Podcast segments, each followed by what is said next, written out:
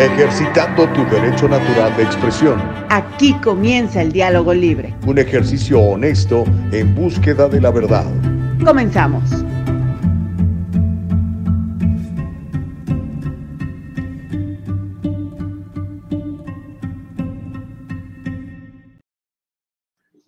Happy Friday, como dice por ahí, es viernes, el cuerpo lo sabe, lo que no lo sabe es mi cámara que está un poquito desajustada, creo que ahí está mejor.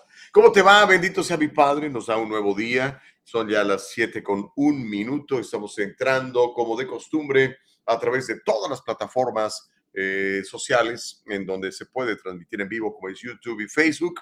Por supuesto, estamos en www.eldialogolibre.com más tarde en Spotify, en Apple y en Anchor Podcast, para que no te pierdas este programazo. Se llama El Diálogo Libre porque privilegiamos, privilegiamos el diálogo libre. Que tú platiques, que tú opines, que tú digas, sin cancelarte. Tú puedes pensar lo que te dé tu gana. Tú puedes creer lo que te dé tu gana, tú puedes expresar lo que te dé tu gana. La primera enmienda de la Constitución de los Estados Unidos te defiende y esa es la máxima autoridad de los Estados Unidos. Y para los que no sabían, y los que ya sabían, se los reitero, la Constitución de los Estados Unidos está basada firmemente en la Biblia eh, que usted y yo conocemos, esos 66 libros que van desde Génesis hasta Apocalipsis. ¿Cómo la ve desde ahí? ¿Ok? Así que le bendigo en el nombre de Jesús. Usted ya sabe en lo que yo creo, cuáles son, mis valores. Podemos estar de acuerdo, podemos estar en desacuerdo. Eso es, creo yo, incluso hasta irrelevante. Lo relevante aquí es que usted ejerza su derecho de expresión y para eso está esta plataforma del Diálogo Libre, para contarle las noticias que probablemente la narrativa general pues no las está incluyendo, las ignoran a propósito. Y es por eso que eh, cada vez menos gente confía en los noticiarios y en los periódicos. Es una realidad. Estaba escuchando una estadística, se la voy a traer el lunes con el favor de Dios, este, de, la encuestadora Gallup, que habla de cómo el americano promedio, la gente que vive en los Estados Unidos, ve cada vez menos noticiarios o lee cada vez menos periódicos y los cree menos, eso es lo más grave, ¿no? Pero bueno, eh, hemos perdido a propósito, por las nuestras malas acciones como comunicadores, la confianza de nuestro auditorio por mentirles y por disfrazar agendas políticas como noticias y eso pues es grave, ¿verdad? Pero en fin, aquí estamos ya para gloria de mi Padre, así que aprovechemos cada minuto de vida que nos da, cada hálito de vida que tenemos para servir a los demás en las diferentes áreas, en los diferentes eh, empleos, las diferentes actividades, los, las diferentes habilidades que Dios te ha dado y otras que tú te has encargado de desarrollar para salir adelante y servir a los demás. En el caso nuestro, con Nicole Castillo, sus habilidades de conocer todo este asunto de la tecnología y, de las plataformas y del Internet, y, y, además, pues sus habilidades como comunicadora que la está desarrollando fantásticamente bien. Y bueno, en el caso de Eva Castillo, sus habilidades como productora ejecutiva con la visión que tiene de este programa, ¿no? Y pues yo, pues yo con lo que tengo, ¿verdad? Para servirle a usted. Así que qué bueno que ya está con nosotros. Se llama El Diálogo Libre. Nos encuentra en eldialogolibre.com y en todas esas plataformas que ya le mencioné y que al rato nos va a estar explicando Nicole Castillo cómo hacerle y todo lo demás. ¿Ok? Hoy tenemos un verdadero programazo. ¿Ha escuchado de el chat GPT? Es, como dijeran en inglés, scary. El chat GPT es un mega cerebro, es un transhumanismo, es una inteligencia artificial brutal que te contesta todo. ¿Qué quieres saber? Todo. Ahí está. Ahora, tiene un sesgo político, que es lo que no me gusta. Un sesgo muy orientado hacia el wokismo, muy orientado hacia el, el liberalismo, hacia la izquierda. Y no nada más eso, hacia eh, el ateísmo. Pero va a encontrar usted ahí respuestas prácticamente a todo. Es la amenaza existencial número uno para Google, por ejemplo, ¿verdad? Y vamos a estar platicando con nuestro experto en tecnología, nuestro muy buen amigo Feli Tech. Feli Michaca va a estar con nosotros por ahí de las ocho, ocho y media para platicarnos de esto, ¿ok? Eso no se lo querrá usted perder. Sus chavos están ya conectadísimos con eso, ¿eh? Si usted no sabía, Si nunca ha escuchado de el ah, chat GPT, prepárese. Vamos a estar platicando de eso.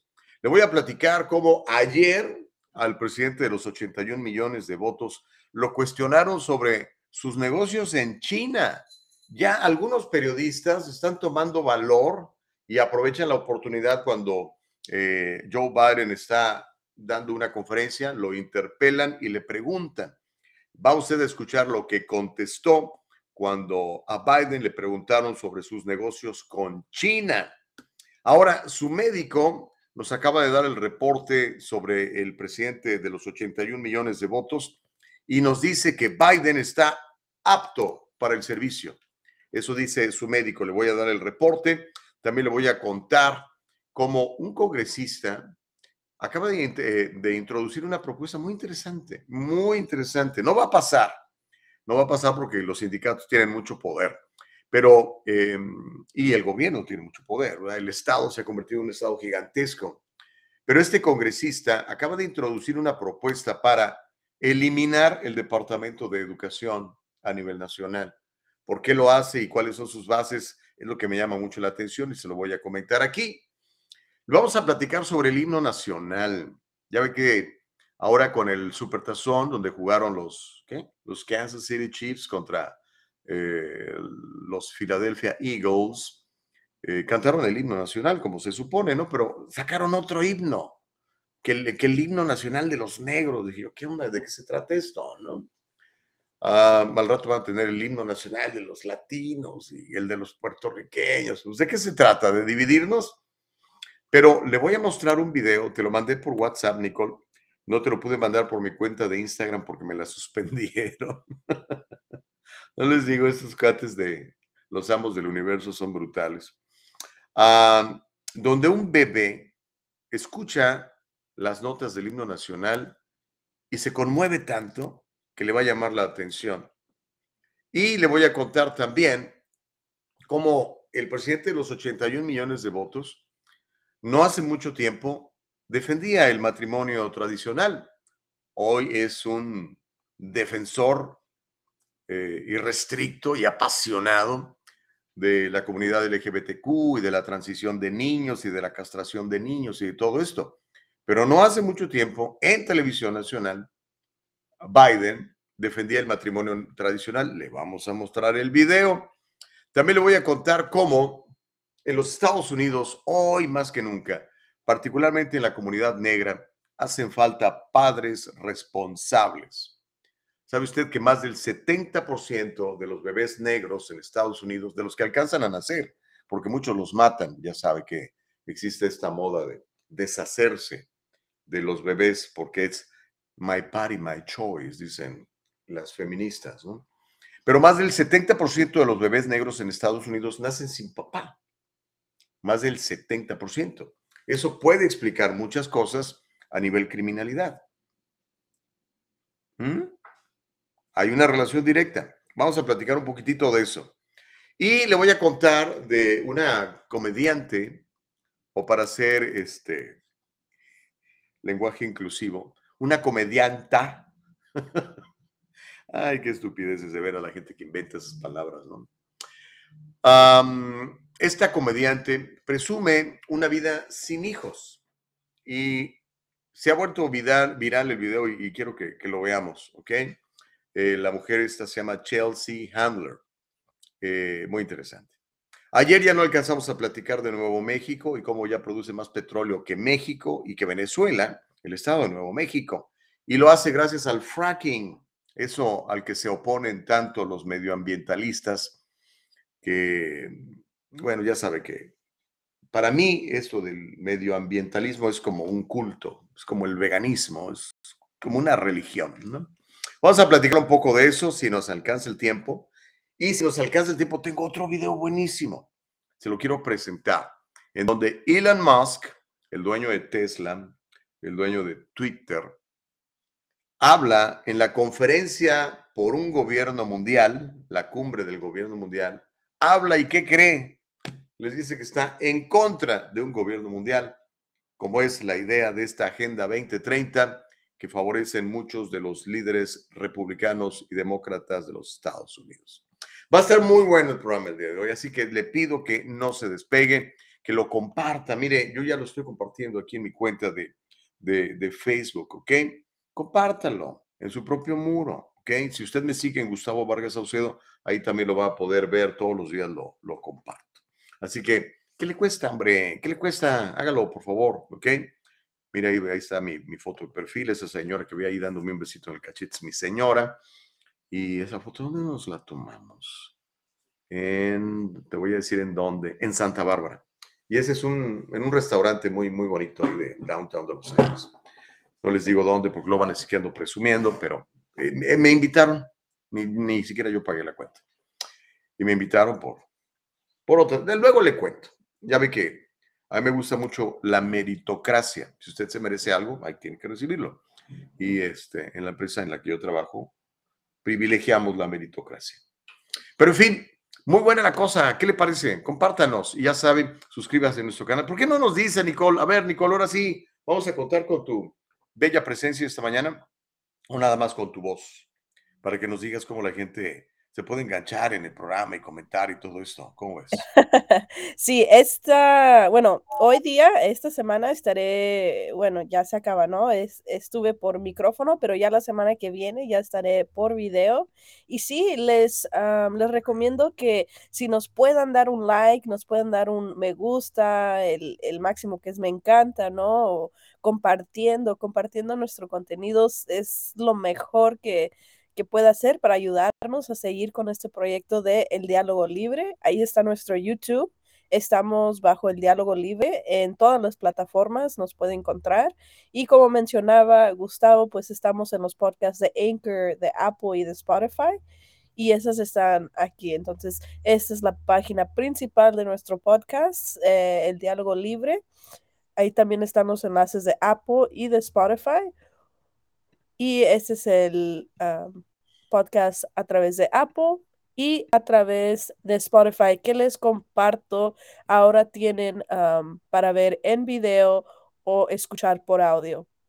Así que si gustan, ah, no, no se preocupen, no estoy repitiendo los, los podcasts, sino que son, son dos podcasts distintos. Uno es por video y el otro es pues únicamente el, audio. Así que les invitamos a que nos sigan ah, compartiendo, que nos sigan sintonizando aquí en el Diálogo Libre. Les agradezco que ya hayan estado con nosotros un año y los quiero mucho. Muchas gracias. Un año, damas y caballeros, el bebé ya camina. ¿eh? Normalmente al año ya empezamos a caminar, ¿no? Bueno, en el caso mío, yo empecé a caminar como a los seis meses. Es que yo era tan feo que nadie me quería cargar. Es un chiste malo.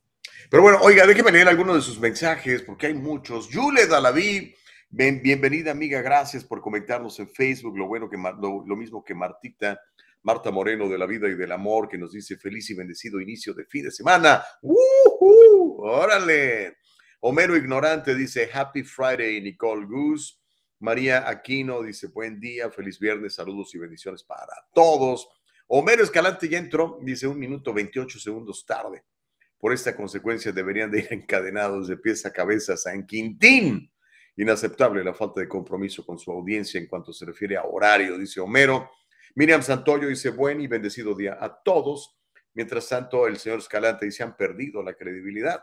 No por mentir siempre, han mentido, sino por dejar su profesión de periodistas a un lado y convertirse en sismólogos, opinólogos, que lo único que quieren es rellenarse los bolsillos de oro, dice el señor Homero.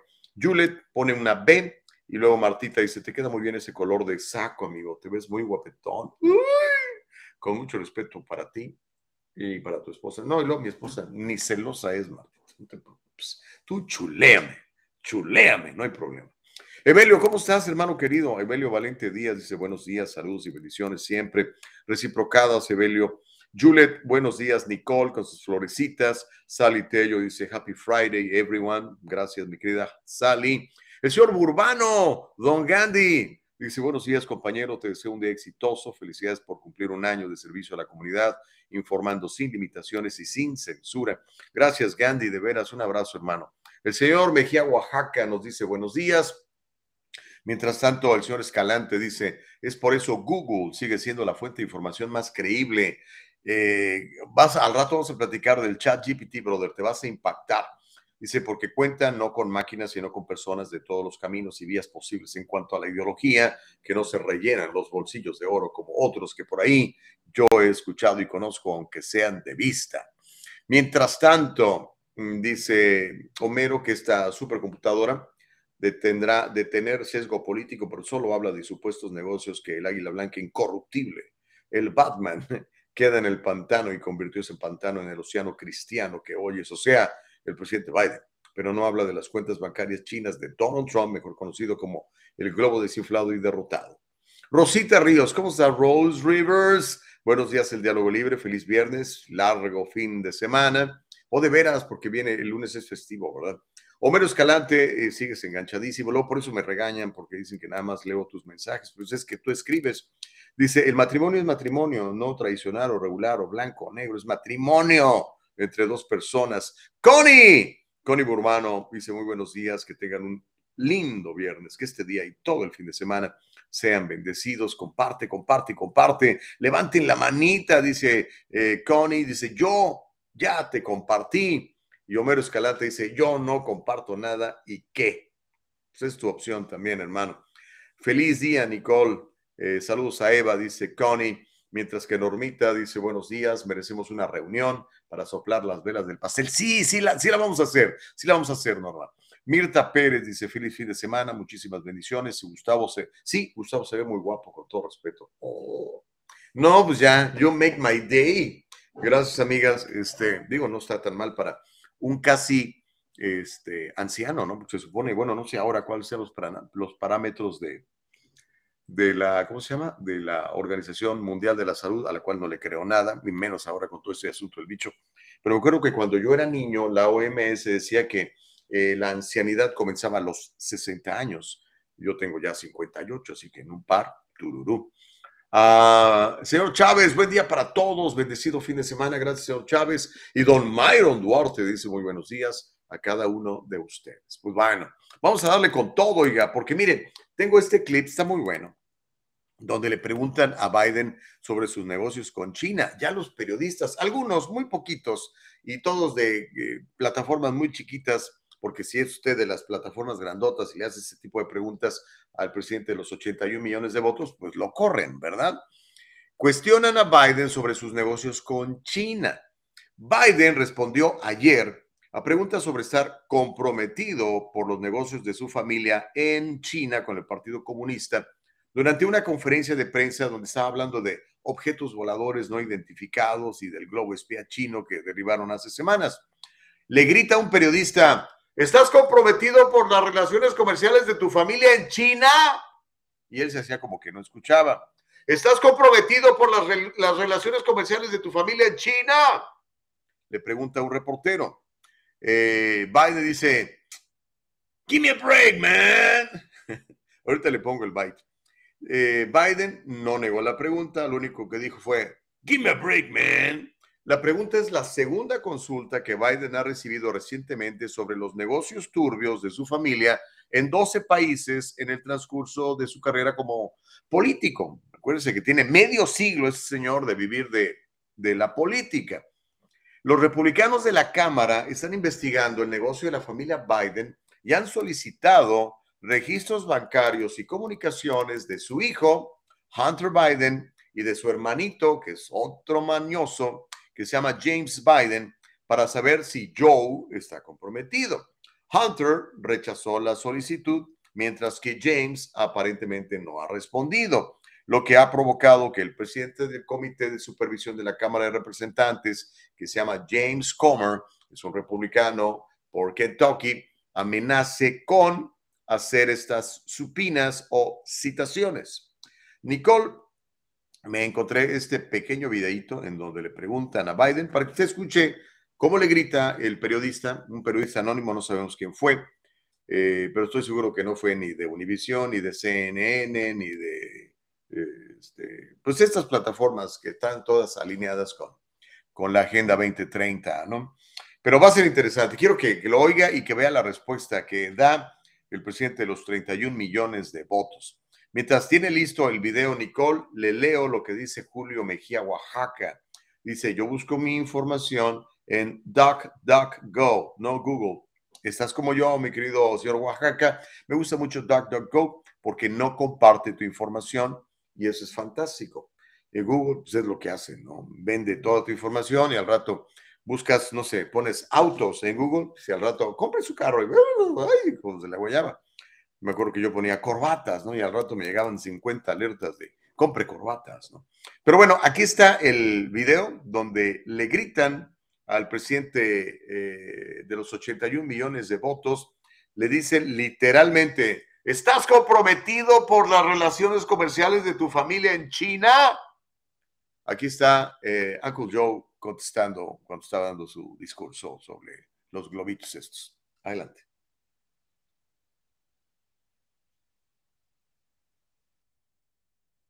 There's When been, are you there's been speaking criticism credibility that to this, President? trying to compromise by your family's business relationships. sir, and China, Mr. President. Mr. President, there is Give me a break, man. Did you over?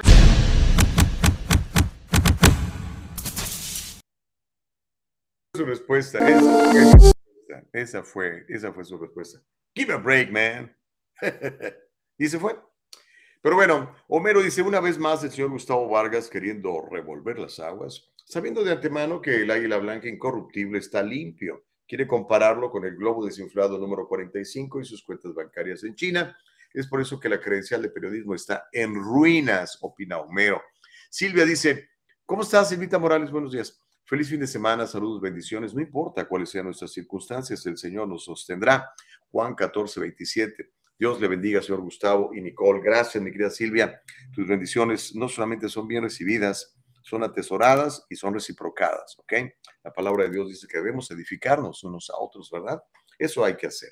Eso hay que hacer. Homero dice, va a haber pastel para llevar, para apuntarme. A cambio, comparto el programa, de lo contrario, no comparto nada. Ok, te vamos a dejar que te lleves dos rebanadas de pastel.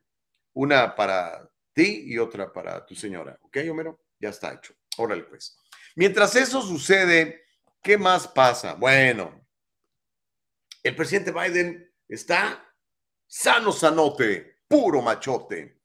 Resulta que el presidente Biden de 80 años ha sido declarado saludable y, voy a citar textualmente, apto para el servicio, cierro las comillas, después de que le hicieron un examen físico esta semana que incluyó la extirpación de lesiones en el pecho. El médico de la Casa Blanca, que se llama Kevin O'Connor, dijo en un resumen del examen de salud que Joe Biden sigue, cito textualmente, sigue siendo apto para el deber y ejecuta plenamente todas sus responsabilidades sin excepciones, sin exenciones ni adaptaciones. Cierro las comillas. El resumen eh, médico de Biden también dice que eh, Uncle Joe no parece estar experimentando síntomas asociados con el COVID y que su forma de andar rígida no ha empeorado desde su examen en noviembre del 2021. O sea que Biden está sano, sanote, puro machote y listo para echarle raíz al tigre. Mientras eso sucede, mire, quiero, quiero platicarle de esto porque usted sabe que a mí me encanta la educación. Yo creo mucho en la educación. Yo creo que la educación correcta es la llave para que usted alcance todos sus sueños, ¿okay? que usted aprenda lo que quiere aprender para hacer lo que usted quiere hacer. No necesariamente la educación o adoctrinamiento que están dando las escuelas públicas en muchas partes de los Estados Unidos, donde les están enseñando a los niños que es más importante el color de su piel que el contenido de su carácter, algo que va en contra, no solamente de los principios de Dios, sino en contra de uno de los uh, eh, baluartes de, la historia moderna de Estados Unidos de América, que es el doctor Martin Luther King Jr. Él decía eso cuando dio su discurso ese de I had a dream, eh, tengo, I have a dream. Hablaba de que él soñaba con que iba a llegar un día en que los Estados Unidos lo más importante iba a ser el contenido de tu carácter, el contenido de mi carácter, que el color de mi piel. Y lo llevaba muy bien, las cosas iban muy bien, pero ahora con la izquierda vuelta loca, están enseñándole a sus niños todas estas mentiras de que, oh, eres blanco, automáticamente eres un opresor. Eres negro o latino, automáticamente eres una víctima. Y por favor, denme dinero, manténganme, páguenme reparaciones. Bueno, eh, en aras de todo esto y, basándose, eh, yo creo, en parte en eso que le acabo de platicar, hay un congresista que acaba de introducir una propuesta para eliminar el Departamento de Educación. Se llama Thomas Massey, este congresista. Por supuesto que es republicano, no podría ser eh, demócrata. Él es eh, congresista por Kentucky. Se llama Thomas Massey y ha vuelto a presentar un breve proyecto de ley que eliminaría, eliminaría el Departamento de Educación de Estados Unidos. Textualmente cito, abro comillas, el Departamento de Educación terminará el 31 de diciembre del 2023, dice el texto de la medida. Massey sostiene que no existe autoridad constitucional para la existencia del departamento. Dice Thomas Massey, presenté un proyecto de ley para terminar con el Departamento de Educación. No hay autoridad constitucional para que exista esta burocracia federal, puso Massey en su cuenta de Twitter. De hecho, ahorita iba a compartir el tweet en Nicole para que lo pueda suceder. Es poco probable que se apruebe la medida, que también se ha presentado en el pasado, porque incluso si se aprobara en la Cámara, donde los republicanos tienen mayoría, es probable que se estanque en el Senado, donde los que controlan son los demócratas. Textualmente abro las comillas y cito, los burócratas no elegidos en Washington, D.C., DC, eh, eh, DC o DC, no deberían estar a cargo del desarrollo intelectual y moral de nuestros niños. Estoy completamente yo de acuerdo con eso. Los burócratas no elegidos en Washington no deberían estar a cargo del desarrollo intelectual y moral de nuestros niños, dice el congresista Massey, de acuerdo a su comunicado. Sigo citando al congresista. Los estados y las comunidades locales están mejor posicionados para dar forma a planes de estudios que satisfagan las necesidades de sus estudiantes. Las escuelas deben ser responsables. Los padres tienen derecho a, elegir la oportunidad educativa más adecuada para sus hijos, incluida la educación en el hogar, el homeschooling, la escuela pública o la escuela privada, termina diciendo el congresista Masi. Me llama la atención, como le digo, no va a pasar nada, pero si nos ponemos a pensar, ¿qué tiene que estar haciendo el gobierno federal eh, legislando o sugiriendo pautas de conducta en las escuelas públicas de su comunidad? ¿Qué tiene que ver Washington, D.C., donde nunca han, estado, por ejemplo, en Plano, Texas, o en Memphis, Tennessee, o en Los Ángeles, California, decidiendo qué deben de eh, aprender sus niños? ¿No le parece a usted? Pero bueno, son las 7 de la mañana con 28. Usted sabe que yo soy un enamorado de los Estados Unidos y probablemente usted también lo sea. ¿Por qué soy un enamorado de los Estados Unidos? Pues porque me encanta. Es un país de libertad, todavía. De repente me cancelan, ¿verdad? Como me acaban de cancelar mi cuenta de, Instagram. Pero esos son los Masters of the Universe. Esos cuates ni aman al país y ni son, ni, es más, ni son, ni son americanos. Siente de muchos países con intereses de muchas partes del mundo. Pero una de las cosas que más me gusta de los Estados Unidos es la interpretación del himno nacional de este país. Yo me acuerdo cuando, cuando eran niños mis hijitos, me encargaba yo de que aprendieran eso. Yo sí, fíjese, estoy cayendo en cuenta de que yo lo hacía, como decía, como diría el Chapulín Colorado, sin querer queriendo. Y yo les enseñaba, hey, a ver, recíteme el Pledge, of Allegiance. Y ahí veía yo a, a mi hija Angelita con su manita, ¿no? Después me la cambiaron cuando se fue a esa universidad izquierdista de UC Santa Cruz, pero ya regresó a sus sentidos, gracias a Dios, ¿no? Ah, y este, y mi hija Natalia, que tiene una voz maravillosa, canta precioso, mi hija, eh, siempre era la encargada de cantar el himno nacional en, su escuela y todavía la invitan cuando hay ceremonias importantes. Oye, tu hija, ¿no querrá venir a cantar el himno nacional? Y claro, ¿no? Es algo que me, encanta, me llena de orgullo. Pues bueno, le quiero mostrar este video eh, en donde vamos a ver la sensibilidad de, de, un, de un, pequeñito al, escuchar las notas del de, el himno nacional. Y es que, mire, el himno nacional de los Estados Unidos, su nombre eh, oficial es Star Spangled Banner.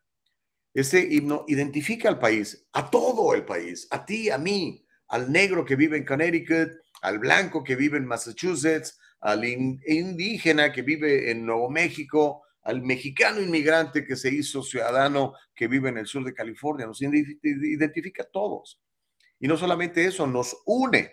Sin embargo, usted lo ha visto, la izquierda ha estado promoviendo himnos, himnos alternativos que pues solo contribuyen a confundir y a separar a los ciudadanos de este país. En una cuenta de Instagram encontramos este video en el que un bebé llora y se emociona al escuchar las notas de su himno nacional. Eh, no se lo pude compartir por Instagram a Nicole, porque como le digo, mi cuenta ha sido suspendida. Pero eh, grabé el video y se lo pasé por WhatsApp a Nicole. Este, te, te va a encantar, Nicole. Es, como dirían en inglés, very touching. Y aquí está. Y quiero que escuche las notas del himno nacional. No lo están cantando, nada más está sonando la música. Y quiero que vea la reacción de este nene que yo creo que no tiene ni un año. Vamos a verlo, mi querida Nicole Castillo. Adelante, por favor.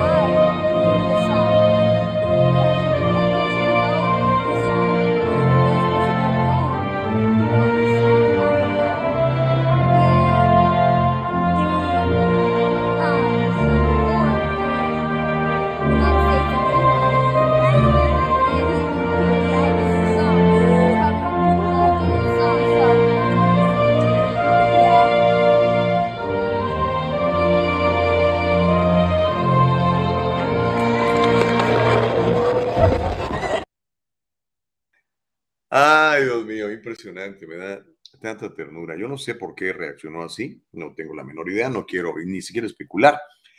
Pero este himno deberían de verlo, por ejemplo, los LeBron James, ¿verdad? Que cuando interpreta el himno el tipo anda paseándose por otros lados, o que se hincan cuando el himno nacional de los Estados Unidos se interpreta, como el caso de la mu- mujer esta futbolista Rapino, y tanta gente que anda por ahí, que se aprovecha de lo bonito que tiene este país y se hacen multimillonarios al amparo de las libertades que este país da y que todavía se atreven a faltarle el respeto a este himno, que aunque no es el de muchos, pues uno siempre respeta el himno de todos los demás países o no.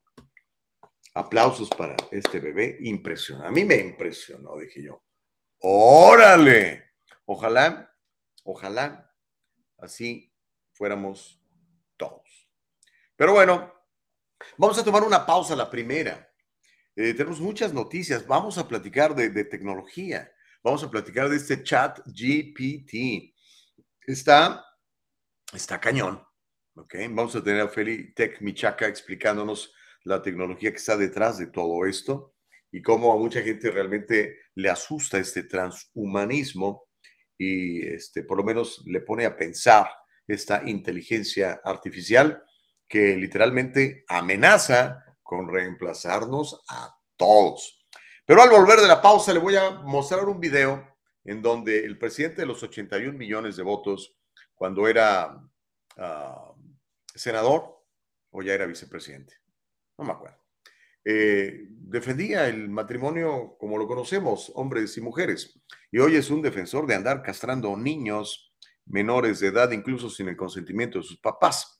Cuando regresemos también, le voy a platicar cómo nos hacen falta padres responsables en Estados Unidos y eso se nota particularmente no solamente en la comunidad latina, en la comunidad negra. Le voy a regresar, digo, le voy a contar eso al regresar de la pausa, así que le pido, le pido tres cosas. Véanos, coméntenos y compártanos, por favor. Haga lo que ya hizo Connie, le dio un like y lo compartió. Haga lo que ya hizo Rose, Ríos, le dio un like y lo compartió. Haga lo que no quiere hacer Homero, que ni le da like ni lo comparte, pero aquí está eh, platicando y exponiendo sus puntos de vista. Volvemos, no le cambie, se trata de el diálogo libre. Venga. El abogado José Jordán es un inmigrante como muchos de nosotros. Llegó indocumentado y fue aquí donde se hizo residente y se convirtió en ciudadano y ahora es presidente y fundador de la firma legal José Jordán y Asociados, donde unido a otros abogados se especializan en casos de inmigración, casos de accidentes y casos penales y criminales. Llámeles, todos ellos hablan su idioma y están para servirle.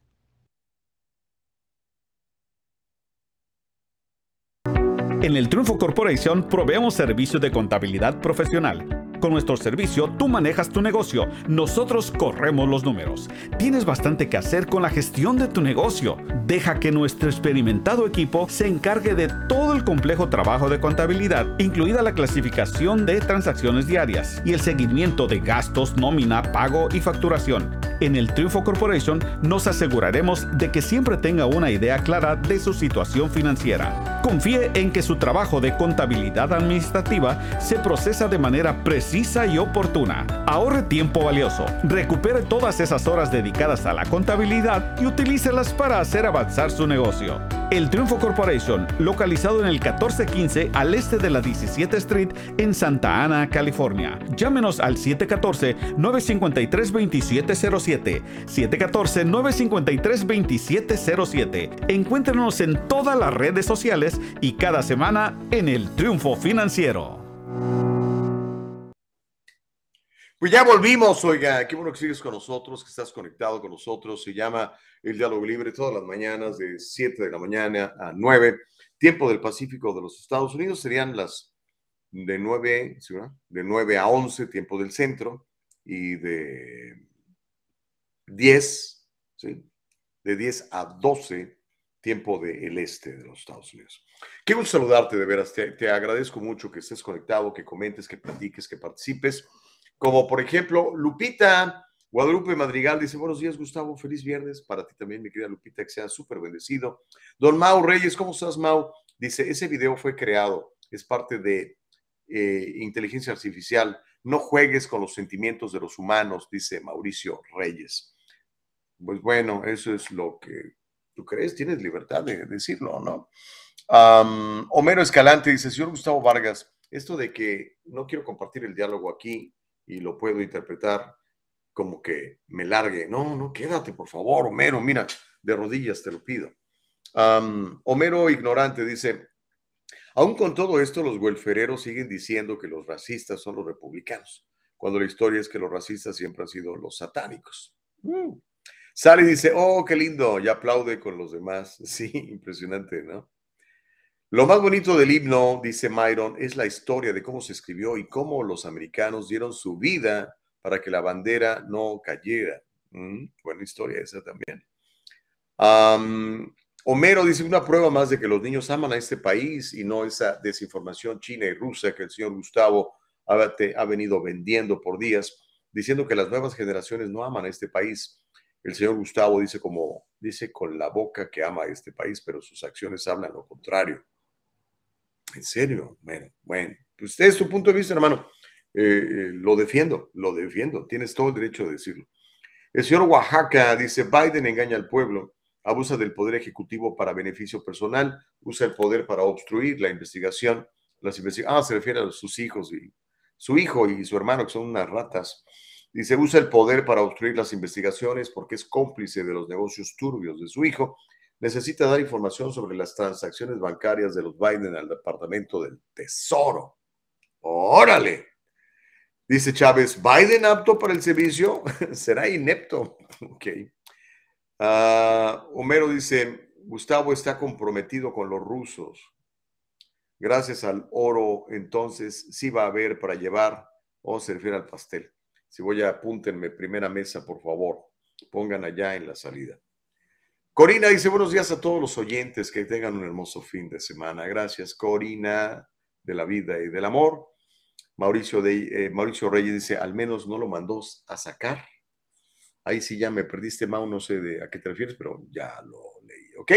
Órale pues, oiga, mire, hay represión, dice Homero. Eh, Consuelo Connie Burbano dice, no, déjale ir, no sé a quién, pero bueno.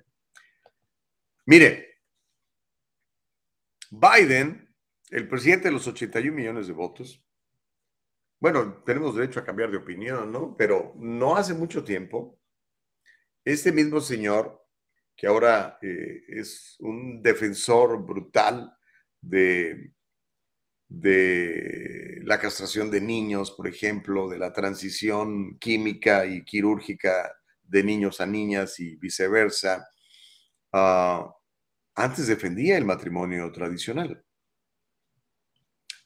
Él, es ahora un firme defensor de los derechos de la comunidad lésbica, gay, bisexual, transexual, queer, etc. Pero anteriormente votó en favor de una legislación que defendía el matrimonio tradicional y cortó el financiamiento de programas que promovían la homosexualidad. Biden ha cambiado su postura sobre una variedad de temas, incluidos el aborto, por ejemplo. Antes decía que los niños tenían derecho a vivir, hoy dice que no. Y también cambió su postura sobre el matrimonio entre personas homosexuales. Biden dijo una vez que, por ejemplo, Roe versus Wade, el asunto este de donde eh, le dieron la luz verde a, asesinar a más de 70 millones de bebés, que había ido demasiado lejos este Roe versus Wade. Pero ahora dice que quiere codificar a Roe versus Wade, que quiere derogar la enmienda Hyde y está protegiendo fondos federales para esta organización que se dedica a dar información sobre sexualidad, pero cuyo principal negocio, no nos hagamos, es el asesinato de bebés a través del aborto, que se llama Planned Parenthood. Aquí platicamos con una representante no hace mucho. La evolución de Biden sobre los derechos LGBTQ es muy parecida. En 1996, Biden era senador, entonces era senador por, por Delaware. Votó en favor de la ley de la defensa del matrimonio legislación que impedía que el gobierno federal reconociera los matrimonios entre personas homosexuales. La sección 3 de esta legislación ahora ha sido declarada inconstitucional por la Corte Suprema. Pero quiero que vea ese video, porque pues es que ya todo está en video, ¿verdad?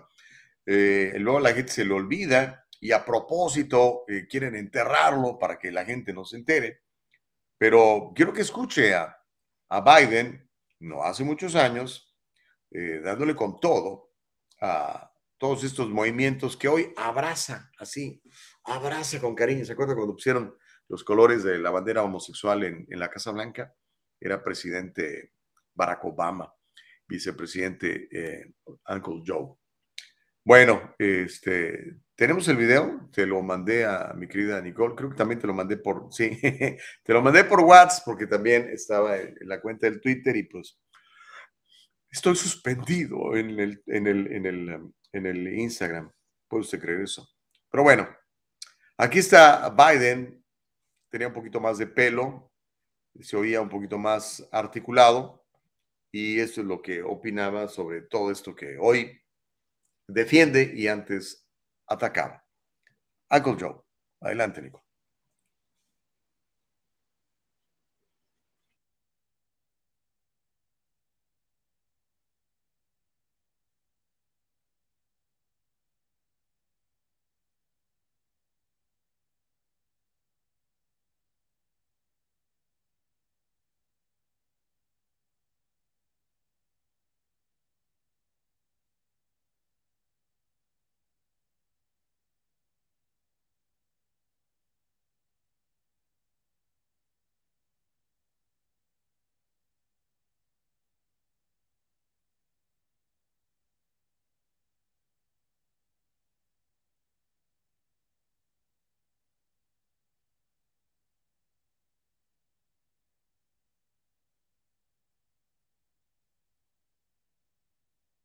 We are desperately concerned about the circumstance relating to uh, avian flu. We don't have enough vaccines. We don't have enough police officers. And we're going to debate the next three weeks, I'm told, gay marriage, a flag amendment, and God only knows what else.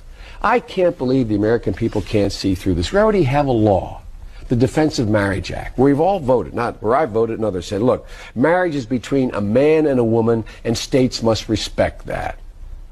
Nobody's violated that law. There's been no challenge to that law.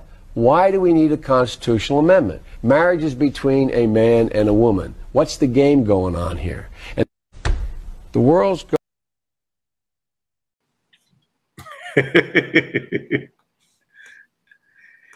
y mire, y ahora aquí sirviendo hasta de testigo en una boda eh, entre parejas del mismo sexo. Pero bueno, como le digo, la gente tiene derecho a cambiar de opinión. Yo antes era ateo. Yo antes votaba casi siempre por, por candidatos demócratas. O sea que bueno, unos crecemos y otros estamos en regresión. José Rosas dice, Gustavo Nicole, buenos días. La inteligencia artificial es muy peligrosa para los humanos. Un ejemplo son los videos que están en TikTok. Hay unos que de Biden, donde dice que ya estamos en la tercera guerra mundial. Otro donde declara la invasión extraterrestre. Y como esos hay muchos que ya no sabes cuáles son reales, dice José Rosas. Norma García Romero dice, por favor, fuera. Hay represión, dice Homero Escalante. Ok.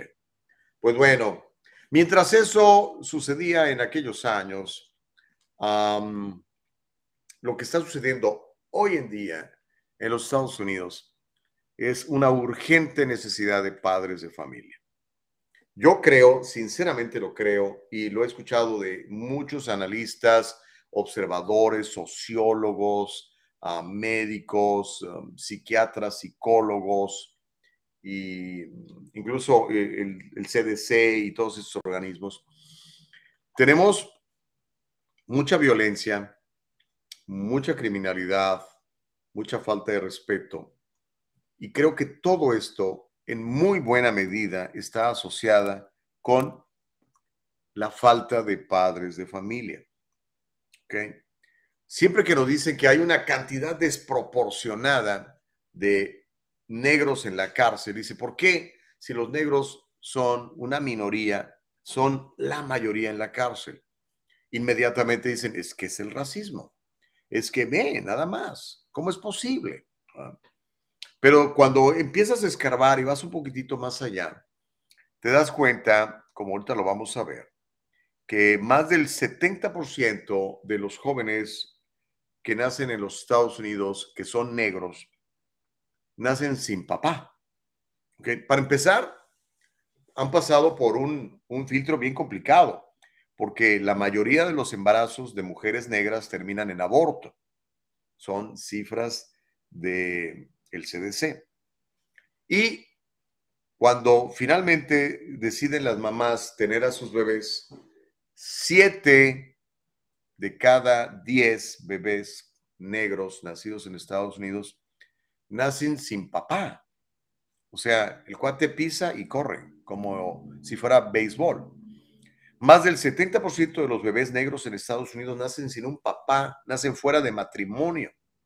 Esto de acuerdo a la Oficina del Censo de los Estados Unidos. 18 millones 400 mil niños viven sin un padre biológico. O sea, ya ni siquiera sin su papá. No está pero tampoco hay un padrastro o un padre adoptivo o por lo menos una figura paterna que diga, a ver, chavito, yo voy a ser tu mentor, yo te voy a enseñar a ser hombre, yo te voy a hacer, enseñar a ser ciudadano responsable, así como yo tuve la fortuna de tener un papá extraordinario que gracias a Dios todavía vive.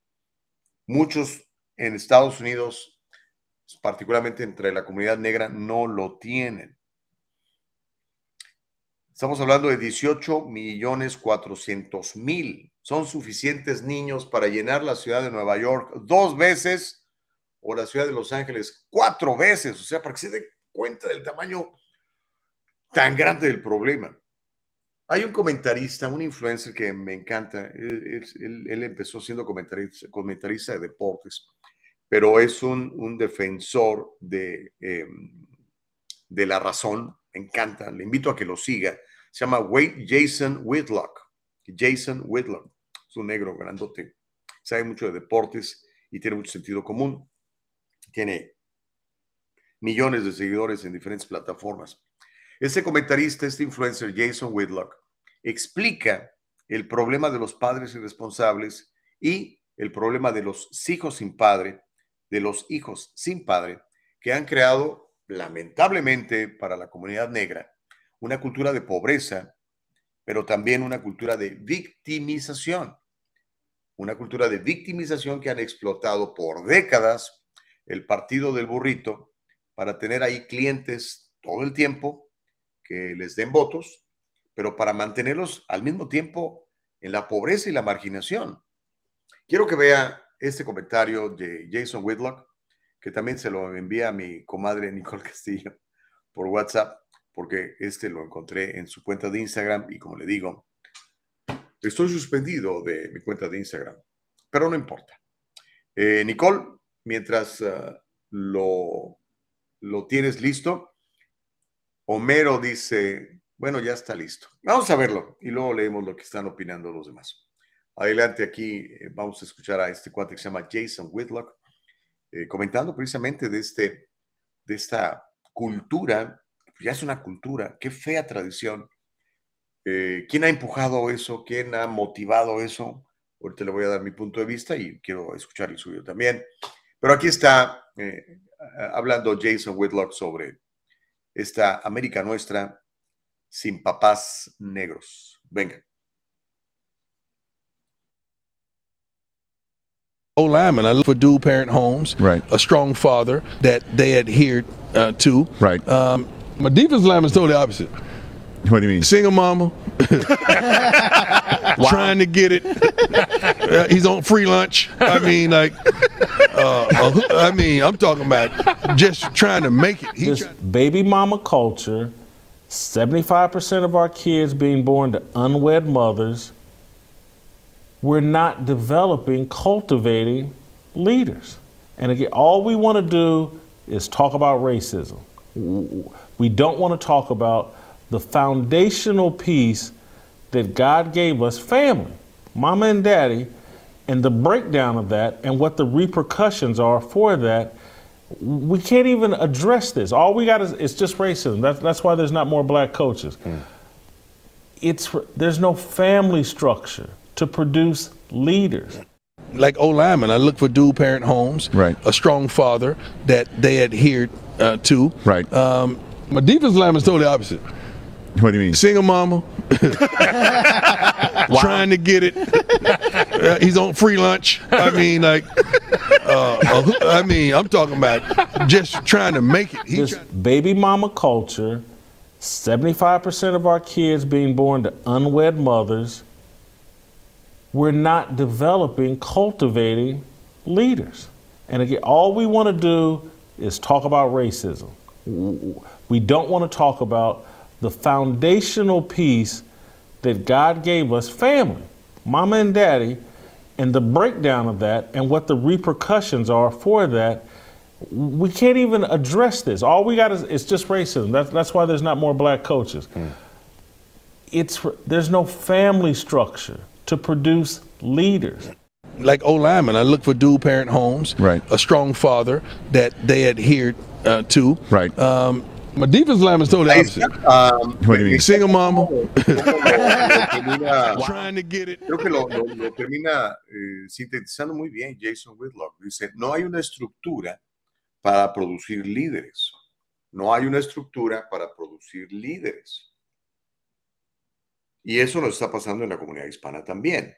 Una muy buena cantidad de jovencitos están naciendo también sin una figura paterna porque el papá es irresponsable.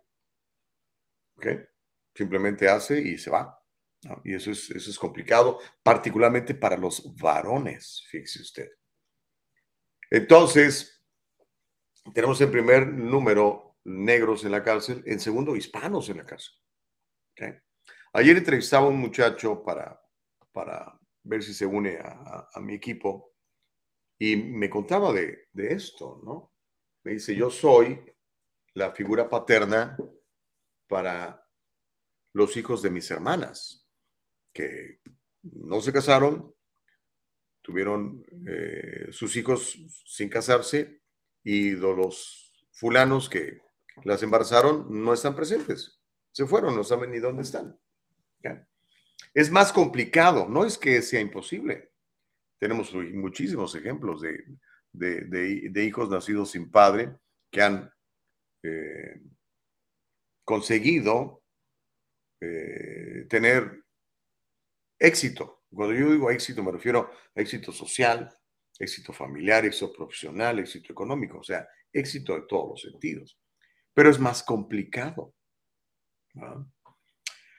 Pero bueno, yo no sé qué piense usted, pero es una, es una verdad que estamos viendo hoy en día y que ataca directamente a, la familia. Siempre he insistido que un buen individuo, un buen individuo tiene la capacidad de transformar su entorno. Si usted es un buen individuo, hombre o mujer, ¿ok? Y se casa con otro buen individuo, van a crear unas buenas familias.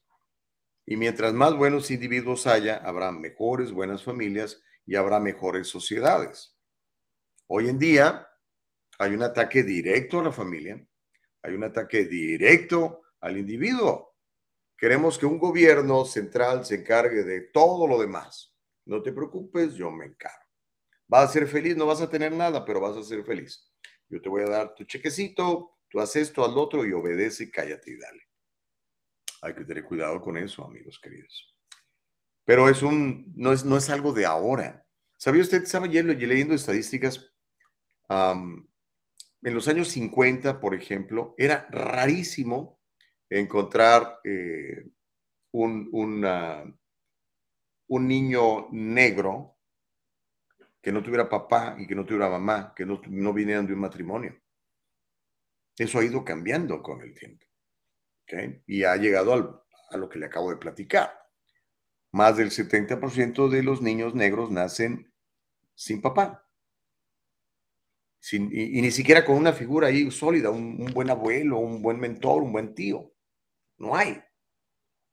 A lo mejor eso se explica que haya lo que estamos viviendo hoy en día. Pero bueno, quiero sus puntos de vista porque es el diálogo libre. Norma dice, nadie te embaraza en estos tiempos. Prevenir antes de lamentarse es mi opinión. Sí, tiene razón, Norma. No hemos visto el otro lado, ¿no? ¿Por qué las jovencitas aceptan esto? ¿Por qué está tan devaluada su autoestima que aceptan esto? Ahí le va otra estadística y me la pasó un amigo policía de Anaheim que se dedica a combatir el crimen sexual, que ahora, por cierto, está rampante por las nuevas leyes aprobadas por los demócratas y firmadas por el gobernador. La explotación sexual está brutal en el estado de California. Los pimps, los padrotes, casi en su totalidad, son negros. Explotando mujeres. José Rosa dice, Gustavo, yo creo que la pobreza influye más que el no tener la presencia de un padre, porque si hay influencia monetaria tienes más acceso a lo mejor que tiene nuestra sociedad. Hay hijos con sus dos padres, pero nunca los ven, porque se la pasan trabajando como buen esclavo para cubrir los compromisos que se crean que le dan estatus en la sociedad.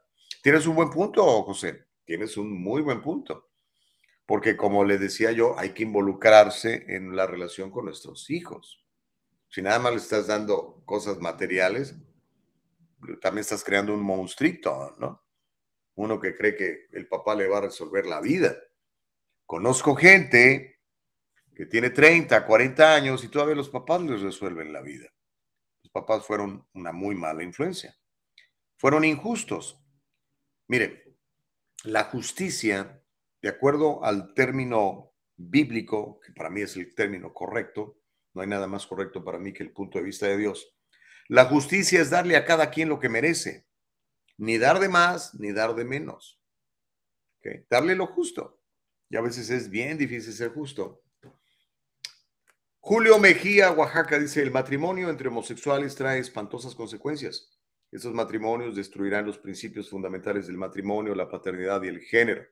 Las familias serán inestables porque habrán múltiples mamás o papás. El propósito es destruir la santidad del matrimonio entre un hombre y una mujer.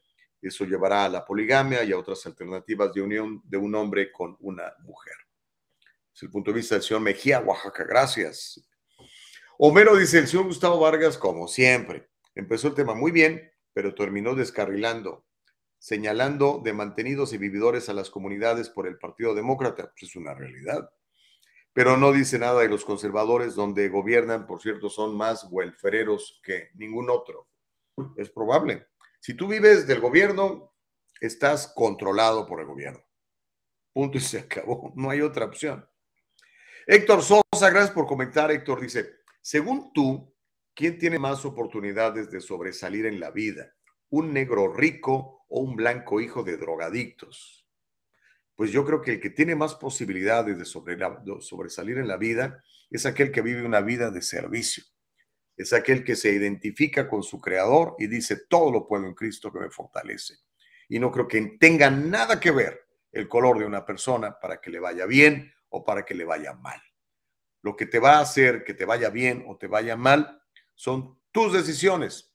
La suma de tus decisiones va a determinar tu futuro, mi querido Héctor Sosa. ¿Ok? No tiene que ver con dónde naciste. Obviamente el entorno influye. ¿eh? Entonces, si estás en un mal entorno, salte de ahí.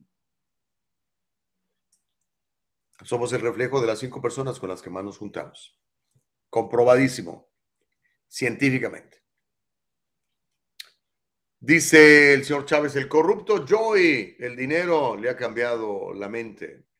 Oh, por lo que decía antes, lo que dice hoy en día, ¿no? Ah. Yo creo que sí, se vendió con el dinero, ¿no? Por eso dice la palabra de Dios que es muy peligroso el asunto de el amor al dinero. Dice, la raíz de todos los males es el amor al dinero. No el dinero en sí. El dinero en sí no es más que un vehículo para hacer cosas buenas o hacer cosas malas. El dinero simplemente va a reflejar qué tipo de persona eres tú, cuál es el contenido de tu carácter. Un malvado con dinero hace lo que hace George Soros. Una persona buena con dinero es que hace gente que mantiene todos estos hospitales, por ejemplo, ¿verdad? Sin tener a cambio que pedir cosas. Porque, por ejemplo, el Foro Económico Mundial da mucho dinero, ¿eh? pero te dice, te voy a dar esto, pero quiero que apliques esto, quiero que te metas esto, quiero que te inyectes esto, quiero que promuevas esto. Y ahí están actuando malvadamente, ¿no? Carlos dice, hola Gus, buen día, saludos para todos. Desgraciadamente ese tema en la actualidad de los hijos que no se saben mantenerse solos es, muy, es un mal muy grave. Están acostumbrados a que les den todo. Pues sí, Carlos, y los papás hemos contribuido a eso, ¿ok? Yo creo que nuestros hijos deben de ganarse las cosas. Yo creo en la meritocracia. No importa que seas un tipo multimillonario o un tipo eh, pobre, siempre enséñale a tus hijos a ganarse sus cosas, a merecerse sus cosas. Híjole, ya son las ocho. Qué barbaridad, se nos fue el tiempo bien rápido, Nicole Castillo. Mire, cuando regresemos, le voy a mostrar un video de una mujer, es, una influencer y es comediante. Ella es, eh, pues, demócrata, súper liberal. O sea, no es una demócrata tradicional, es súper a la izquierda. Y eh, tiene un video ahorita que se ha vuelto viral en donde presume una vida sin hijos y nos dice lo bien que le va por no tener hijos y vivir nada más ah, para ella. También le voy a platicar cómo Nuevo México ya produce más petróleo que México y que Venezuela. Y yo creo que sí nos va a alcanzar el tiempo para hablar de Elon Musk, este, quien está en contra de un gobierno mundial, a pesar de que lo invitaron a ser orador en la cumbre del gobierno mundial. Y por supuesto vamos a hablar de tecnología, del de el, el, chat CP, ¿qué se llama? Ya se me olvidó cómo se llama. Bueno, el chat este que tiene todas las respuestas y que amenaza con acabar con el empleo de todo el mundo y de que usted se vuelva un uh, chat GPT, gracias Nicole, y que este, pues ya no nos preocupemos de nada porque ya hay un mega cerebro que nos dice todo. Vamos a hacer la pausa, regresamos, se llama el diálogo libre, volvemos.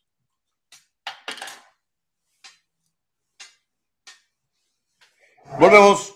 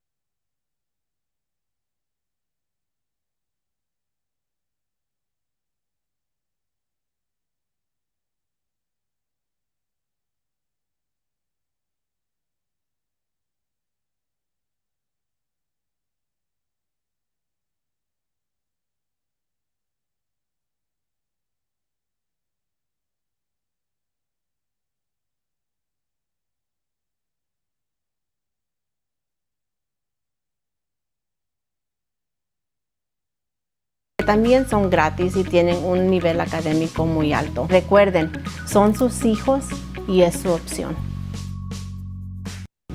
Las opciones de escuela, que se dice School Choice, es una oportunidad para nosotros los padres para que tengamos opciones en donde mandar a nuestros hijos a la escuela. Como familia nosotros decidimos en dónde vamos a vivir, qué casa comprar, qué carro conducir.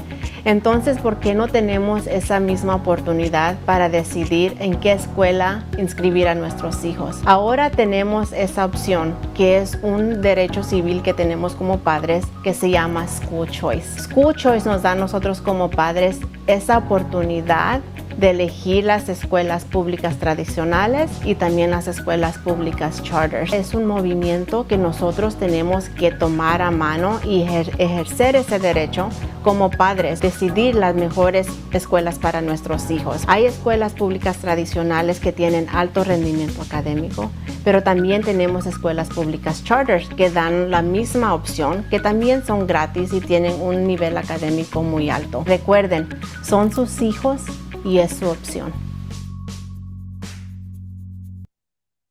En el Triunfo Corporation proveemos servicios de contabilidad profesional con nuestro servicio, tú manejas tu negocio, nosotros corremos los números. Tienes bastante que hacer con la gestión de tu negocio. Deja que nuestro experimentado equipo se encargue de todo el complejo trabajo de contabilidad, incluida la clasificación de transacciones diarias y el seguimiento de gastos, nómina, pago y facturación. En el Triunfo Corporation nos aseguraremos de que siempre tenga una idea clara de su situación financiera. Confíe en que su trabajo de contabilidad administrativa se procesa de manera precisa y oportuna. Ahorre tiempo valioso, recupere todas esas horas dedicadas a la contabilidad y utilícelas para hacer avanzar su negocio.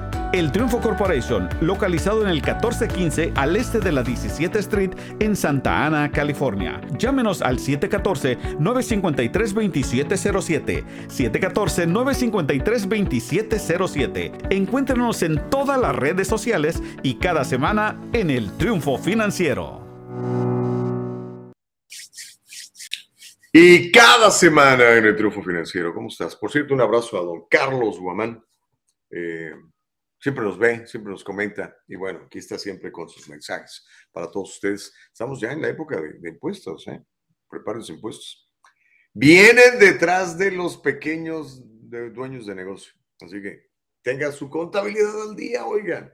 Acuérdense cuántos son miles y miles de, eh, empleados que acaba de contratar el gobierno para, para revisar sus impuestos. Y mire, yo pienso que van a agarrar a mucha gente con todo este asunto de la transísima que hubo, los miles y miles de millones de dólares que, que se transaron con todos estos préstamos que literalmente se los daban a todos. Mucha gente los recibió sin tener, que, sin tener derecho a ellos. Y pues se compraron casas, se fueron de vacaciones, se compraron unas camionetotas y ahora van a venir por ustedes, chamacos, por andar haciendo, por no andar haciendo, por no hacer las cosas bien. Imelda Gallegos, Princess House, organizadora. ¿Cómo estás, Imelda? Buenos días, feliz viernes.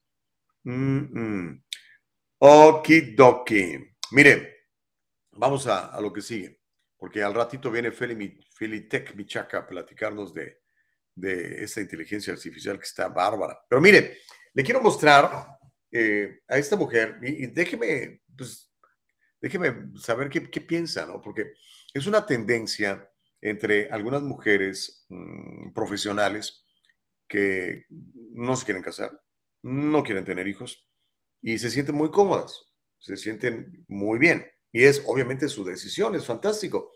¿Sabía usted, por ejemplo, Nicole, a lo mejor esto no lo sabías tú, pero ya ve que siempre dicen que hay una disparidad entre los sueldos y que las mujeres ganan menos que los hombres eh, ah, por hacer el mismo trabajo, ¿no? Eh, de lo que se quejaba, por ejemplo, esta mujer, Megan Rapinoe, decía, oye, pero si yo juego fútbol y soy campeona del mundo, ¿por qué gano menos que mi contraparte masculino? Eh, algún día platicaremos de eso. Pero Está comprobado que las mujeres solteras profesionales ganan mucho más dinero que los hombres solteros profesionales. ¿A qué se deberá? Yo tengo una teoría, a lo mejor estoy equivocado, pero es una teoría. Ah, yo creo que se debe a que los hombres solteros profesionales, como no tienen compromisos, no le ponen más ganas. Le voy a contar. Cuando yo me casé y empezaron a nacer mis hijos, pues empecé a ganar más dinero porque empecé a trabajar más. Le empecé a echar más ganas y me volví más recursivo, ¿no? Entonces, un hombre casado, profesional, gana más dinero que un hombre soltero profesional. ¿Sabía usted eso? Comprobado. Pero le quiero platicar de cómo esta chava presume una vida sin hijos. Y dice, para que vean lo padre que es no tener hijos. Ella es una comediante, se llama Chelsea Handler. Es una comediante eh, liberal de extrema izquierda, comprometida con todos los movimientos del Partido Demócrata. Y ella no tiene hijos por elección. Y una vez más, eh, pues eh, tiene que aplaudir a aquellos que critican su decisión de no ser madre, porque pues como se atreve, ¿no? Tiene 47 años.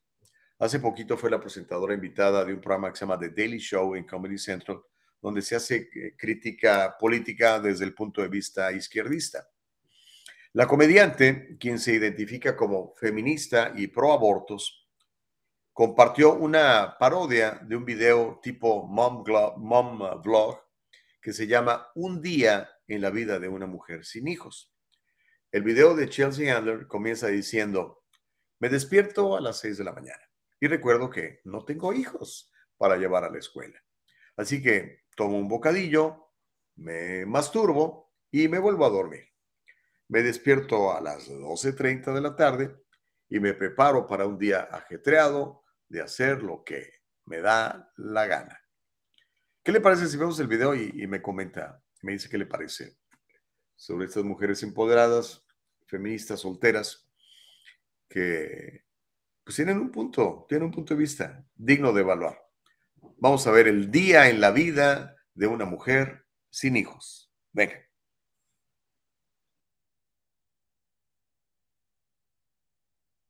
is a day in the life of a childless woman. I wake up at 6 a.m. I remember that I have no kids to take to school, so I take an edible, masturbate, and go back to sleep. I wake up at 12:30 p.m. and get ready for a busy day of doing whatever the f- I feel like. I put on my most impractical and stylish shoes since I won't be chasing a child around the grocery store. I go to my fave spot in Paris to grab a croissant. I do a meditation sesh on the plane since I have no screaming kids allowing me all the time in the world to become enlightened. Has anyone ever wondered why single, childless women on the left always spend so much time trying to convince you that they're actually happy with their lives?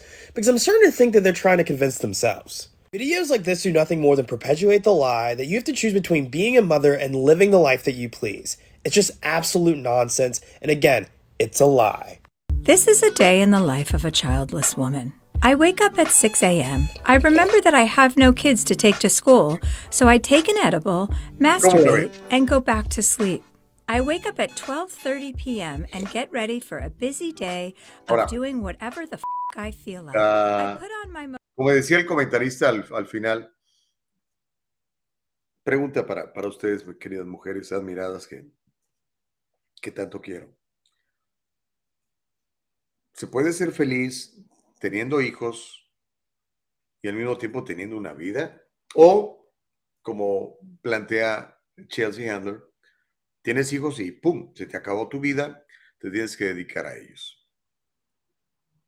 Es una buena pregunta, ¿no?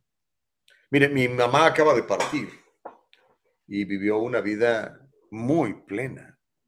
Comenzó, como le dije, pues una pobreza extrema, ¿no? Pero eh, yo pienso que fue una vida muy, muy plena, muy, muy plena y nos dio un extraordinario ejemplo. Y seguramente tuvo momentos infelices, pero tuvo momentos muy felices. Te voy a contar algo muy íntimo que creo que no se lo he platicado ni a mis hermanos. ¿Ok? Pero en uno de los últimos días que tuve la oportunidad de platicar con mi mamá, me re- recuerdo muy claramente, porque fue hace apenas meses, en noviembre fue, me, me tomó con sus manos mi cara y me dijo unas cosas maravillosas que no voy a repetir. Pero, wow, dije yo, mamá ha vivido una vida muy plena y sus hijos le hemos, les hemos, le hemos dado muchas satisfacciones. Ahora esto va para usted, papá, que a lo mejor siente que sus hijos no le están dando satisfacciones. Yo hablo constantemente con, con, pues, con todo el mundo, ¿no? Por, por las cuestiones de, de, finanzas que van muy ligadas con la vida social de, de todos, ¿no? Y les digo, no se preocupen si su hijo todavía no está donde ustedes quisieran porque lo que tenemos que hacer como padres creyentes de la palabra de Dios es empoderarlos, es orar por ellos y declarar lo que aún no podemos ver como que ya fuera. Y siempre les digo eso, hey, el partido no ha terminado, no te preocupes cómo va el marcador ahorita, preocúpate cómo va a terminar el partido. No te preocupes cómo estás ahora, preocúpate cómo vas a terminar. Y eso es lo importante, y eso es lo que cuenta. Pero bueno, ¿qué le pareció esta mujer empoderada. Como ellas hay muchas, es una tendencia entre nuestra comunidad. Me están enseñando eso también en, las escuelas superiores, todo este movimiento feminista y tal. ¿Se puede ser feliz teniendo hijos, mamás? ¿O es absolutamente un producto de la e infelicidad? Que usted, para poder realizarse como, como mujer y ser completa y ser exitosa, necesita evitar tener hijos como esa señora nos, nos, nos propone y dice ser absolutamente feliz. Sally Tello dice, yo no tengo hijos biológicos y no me despierto al mediodía. Tengo que trabajar tan duro como los demás. No crean en ese video, dice Sally Tello. Homero dice, la misoginia no puede calmarse ni siquiera por un programa, pero esta persona nomás habla por sí misma no por todas las mujeres. Yo tengo una hija que quisiera tener bebés temprano, pero yo le digo que no, primero vive la vida, disfrútala, estabilízate económicamente y estés para que no tengas que andar dependiendo de nadie ni reprochando a ti misma nada, dice Homero. Tony dice, cuando la tipa del video dice que se come un herbal, se refiere a esa galleta, pero con marihuana.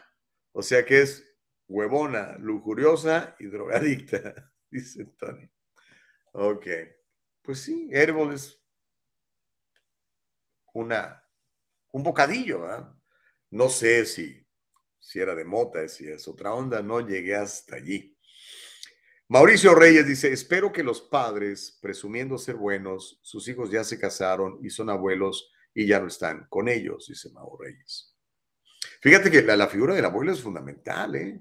La palabra de Dios dice que nosotros, cuando seamos abuelos, tenemos que involucrarnos en, en, ah, la edificación de los, de los nietos. ¿eh? Ah, Homero Ignorante dice, las mujeres abren una cuenta en OnlyFans, muestran su cuerpo en YouTube, Instagram y Facebook, así ganan más algunas. Perdón, todo por likes, más los frustrados más los frustrados que pagan por eso, dice Homero Ignorante.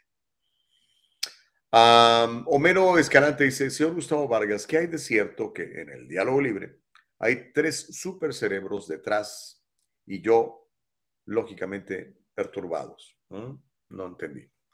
Pero a lo mejor tiene que ver con el tema que vamos a tratar en un ratito sobre eh, el asunto de la inteligencia artificial y esta nueva plataforma que está increíblemente rompiendo récords y llamándole la atención a mucha gente, que es el chat GPT. Reyes Gallardo dice, mis respetos para los que no quieren casarse o tener una familia. Es algo con lo que nace el ser humano, que es el hecho de reproducirse. Yo no veo ni el pecado ni el delito en el hecho de mantenerse soltero o soltera. Martita Moreno dice, yo saqué adelante a mis hijos sola. Mi hija tiene dos hijos hermosos y viene otro en camino. Eres una, una, abuelita bien, bien joven, Marta. Dice, ya ha comprado dos casas y somos muy felices y me siento orgullosa como madre y abuela, dice Marta Moreno. Fantástico, felicidades. Rosa Ríos dice, el ser padre nos hace conocer a nuestro Padre eterno, porque ahí uno se da cuenta del amor incondicional y ninguna mujer lo sabe hasta que ya se tiene hijos. Buen punto ese, fíjate. Buen punto ese. Ah, interesante. Ok. Chicos, son las 8 con 21. ¿Nos queda tiempo? Sí. Vámonos tendidos como bandidos porque le quiero platicar esta historia. ¿Sabe usted que Nuevo México, Nuevo México, para que le dé coraje a Joe Biden, que quiere eliminar el petróleo en 10 años, dijo, fue lo que dijo en su discurso a la nación. Nuevo México es estado del sur de los Estados Unidos que hace frontera con Chihuahua. Ya produce más petróleo que México entero, incluso más petróleo que Venezuela. La cuenca pérmica es una cuenca sedimentaria que está entre el oeste de Texas y el sureste de Nuevo México y recibe ese nombre de cuenca pérmica porque es uno de los lugares más ricas, más ricos, perdón, en rocas del periodo geológico pérmico. Está lleno de petróleo.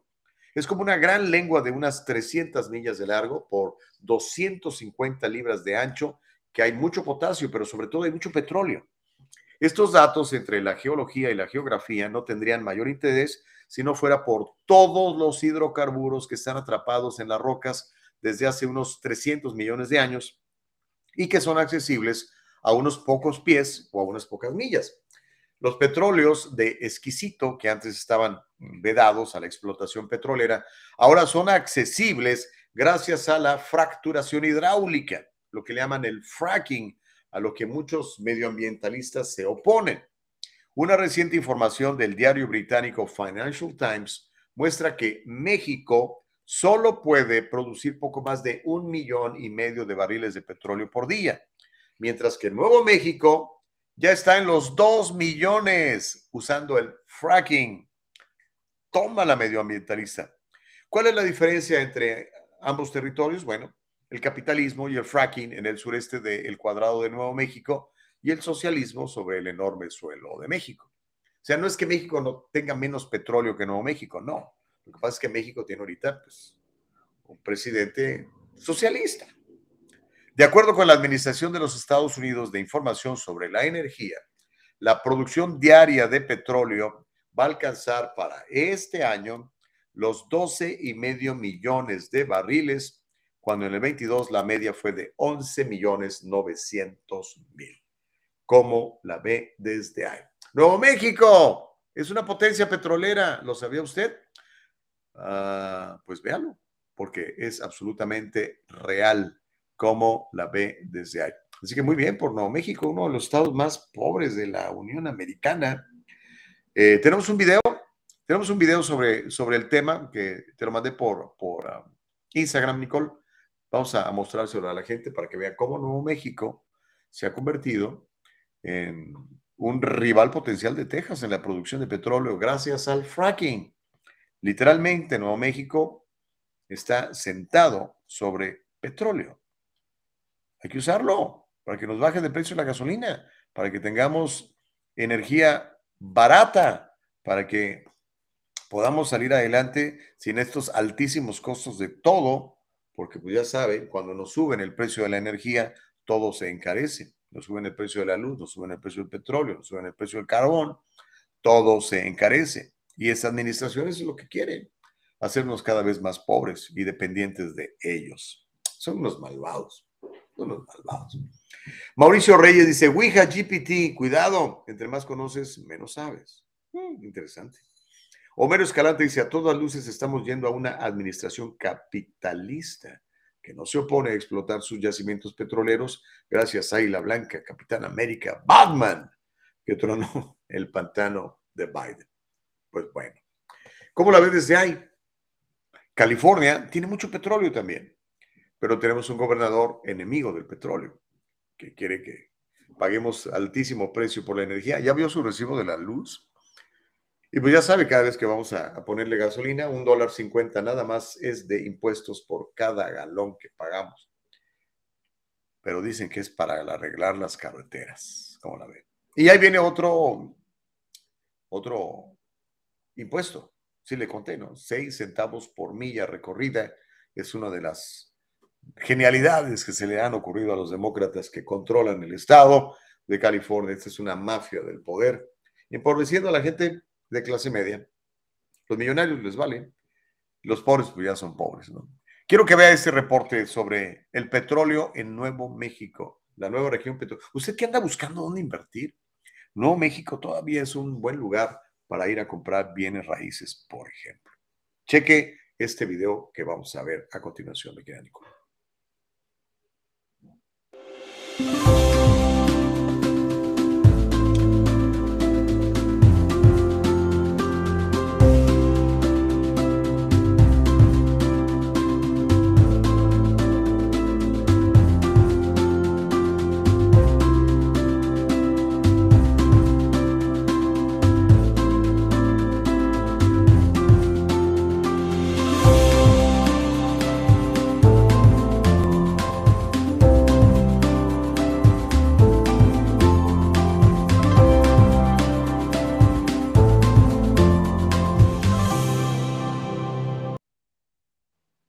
Ahí lo tienen.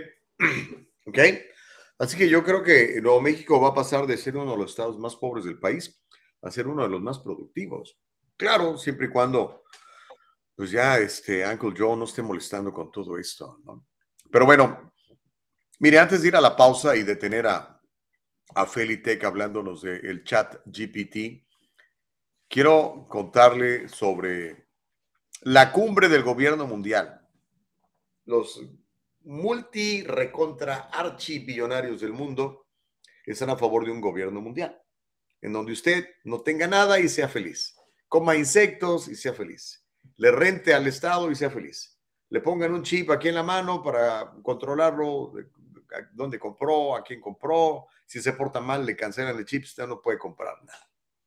Pues bueno, el miércoles pasado, Elon Musk el dueño de Twitter, el dueño de Tesla, el dueño de SpaceX, uno de los hombres más ricos del mundo conocido, se dirigió a la cumbre del gobierno mundial que se lleva actualmente a cabo en Dubái. Mm. Y lo hizo a través de una videoconferencia. Elon Musk profesó una fuerte defensa del nacionalismo y de la soberanía mientras criticó la idea de un gobierno mundial. El fundador de Tesla aconsejó a los líderes de más de 150 países que a veces demasiada cooperación puede ser algo malo. Si los países se fusionan bajo un solo gobierno mundial, con una sola religión, y crean una sola civilización, como quieren, ya sabe usted quién, los Rothschilds, los Rockefeller, los Morgans, y crean una sola civilización, entonces el mundo entero podría enfrentar una calamidad si ese sistema se derrumbara, fue lo que dijo Elon Musk. Textualmente voy a citar las palabras del dueño de Tesla. Creo que queremos ser un poco cautelosos acerca de ser demasiado de una sola civilización, porque si somos demasiado de una sola civilización, entonces todo puede colapsar, dijo Elon Musk. Cierro las comillas y las vuelvo a abrir. Pero creo que queremos ser un poco cautelosos de cooperar demasiado. Suena un poco extraño, pero queremos tener cierta cantidad de diversidad de civilizaciones, de tal manera que si algo sale mal con alguna parte de la civilización, todo el asunto no se derrumba, cierro las comillas con las palabras de Elon Musk. El multimillonario amante de la libertad de expresión usó ejemplos de la historia argumentando que las culturas han sido protegidas gracias a la heterogeneidad, o sea, la diferencia, en el pasado. Vuelvo a abrir comillas para citar las palabras de Elon Musk. Si miras, digamos, la historia y el auge y la caída de las civilizaciones, que realmente a lo largo de la historia no ha significado la perdición de la humanidad como todo, como un todo, porque ha habido todas estas civilizaciones separadas que estaban separadas por grandes distancias. Fue lo que explicó Elon Musk. Ahora, me encontré parte de su discurso en su cuenta de Twitter. Estoy casi seguro que usted no lo ha visto, que no se lo ha pasado ni CNN ni Telemundo.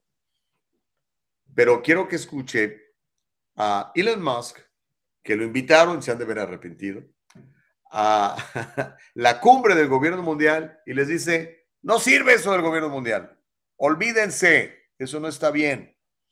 Eso es lo que dijo Elon Musk. Lo vamos a ver en un instante. Mientras leo lo que dice Miriam Santoyo, dice, ya teníamos el de la gasolina o los impuestos, los alimentos y luz y gas, ahora sí inflación, asústame, asústame. Deja que te asuste, Miriam, te está pegando seriamente en el bolsillo, nos está empobreciendo. Pero bueno, vamos a ver a Elon Musk oponiéndose al gobierno mundial que quiere George Soros, que quieren los Biden, que quieren los Obamas, que quieren los Bush, que quiere la corona inglesa, etcétera. Aquí está Elon Musk, mi querida Nicole. Ya vi que lo tenías listo para mostrárselo a todo el mundo. Adelante. We started by showing you a video from this one world government conference with evil Palpatine talking about being a master of the universe and all of the horrible things that he will do to you people. But then they oddly Skyped in Elon Musk, and Elon Musk wasn't having it. One thing I should say, on, I know this is called the World Government Summit, um, but um, I think we should be maybe a little bit concerned about uh, actually becoming too much of a single world government. Um, if, if, I may say that we want to avoid creating a civilizational risk by having, um, frankly, this may sound a little odd, too much cooperation between governments. Um, you know, if you know, if you look at say the at history and the rise and fall of civilizations, um, that really all throughout history civilizations have risen and fallen, but it hasn't meant the doom of humanity as a whole because there've been there've been all these separate civilizations that were separated by great distances. So I think we want to be a little bit cautious about uh, being too much of a world, of a single uh, civilization because if we are too much of a single civilization, then if, if, if the whole the whole thing may collapse. It would not be good if the whole thing collapsed. Now, there's an awful lot of reasons that some of the people in charge right now are worthy of a collapse. But I don't want to deal with the residual fallout of that collapse. And Elon is right. When they want one world government, well, if you have one structure above all of us, then some shit goes down over there and it's going to hurt you over here. So again, we should be reverting back to the way humans lived for literally thousands of years, where you were dependent on your family and your community and everything was local. And that's not to say technology is all evil, and it's not to say that there is no way for governments of other, well, certainly of states to work together on things and then countries to work together on things and all of that stuff. But something is very wrong about this thing. So it's quite beautiful that that conference uh, ended with Elon basically putting a poop emoji on the entire thing because uh, he happens to be the richest guy in the world who is fighting for free speech and fighting for the ability for nations to exist for a purpose other than just giving power over to Klaus Schwab and those other people.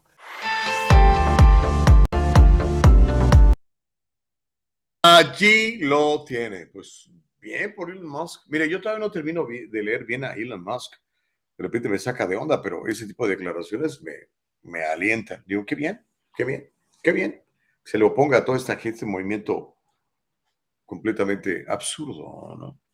De un gobierno mundial, una sola religión, una sola persona controlándote a ti. ¿Qué onda? ¿De qué se trata esto? Va en contra de la naturaleza humana. Somos libres, Dios nos hizo libres. Carlos dice, Gus, los demócratas quieren que todos seamos parte de la sección 8. Qué tristeza, no dejan avanzar con tanto che impuesto. Gracias, demócratas, y a don Homero, alias el doctor Chapatín, dice Carlos. Myron Duarte, ahorita que hablábamos del fracking en, Nuevo México, dice, muchos están en contra del fracking porque se desperdicia mucha agua y de la minería del litio nadie dice nada, aunque contamina y se desperdicia igual o más agua.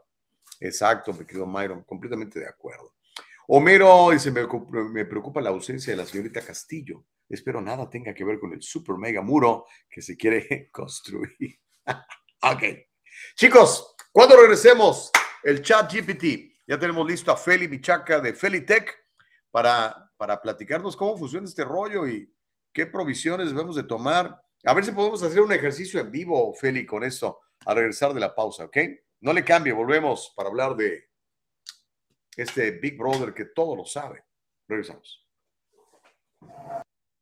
¿Le ha pasado esto? Señorita, le quería preguntar acerca de mi caso. Ya le dije que el abogado está muy ocupado. ¡Ya no más de esto! Si usted ha sufrido un accidente de trabajo o ha chocado, llame a las oficinas de Acción Legal. 888-742-0092. 888-742-0092. Grupo Acción Legal, protegiendo los derechos de nuestra comunidad. Hacer un reclamo falso o fraudulento puede ocasionar multas desde 50 mil dólares o 5 años de prisión.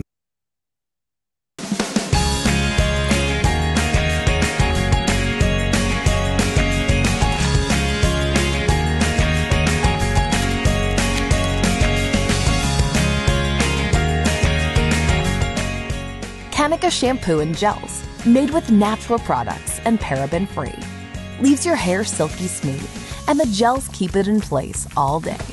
Kanika, for today's generation. And most important, Kanika, made with love.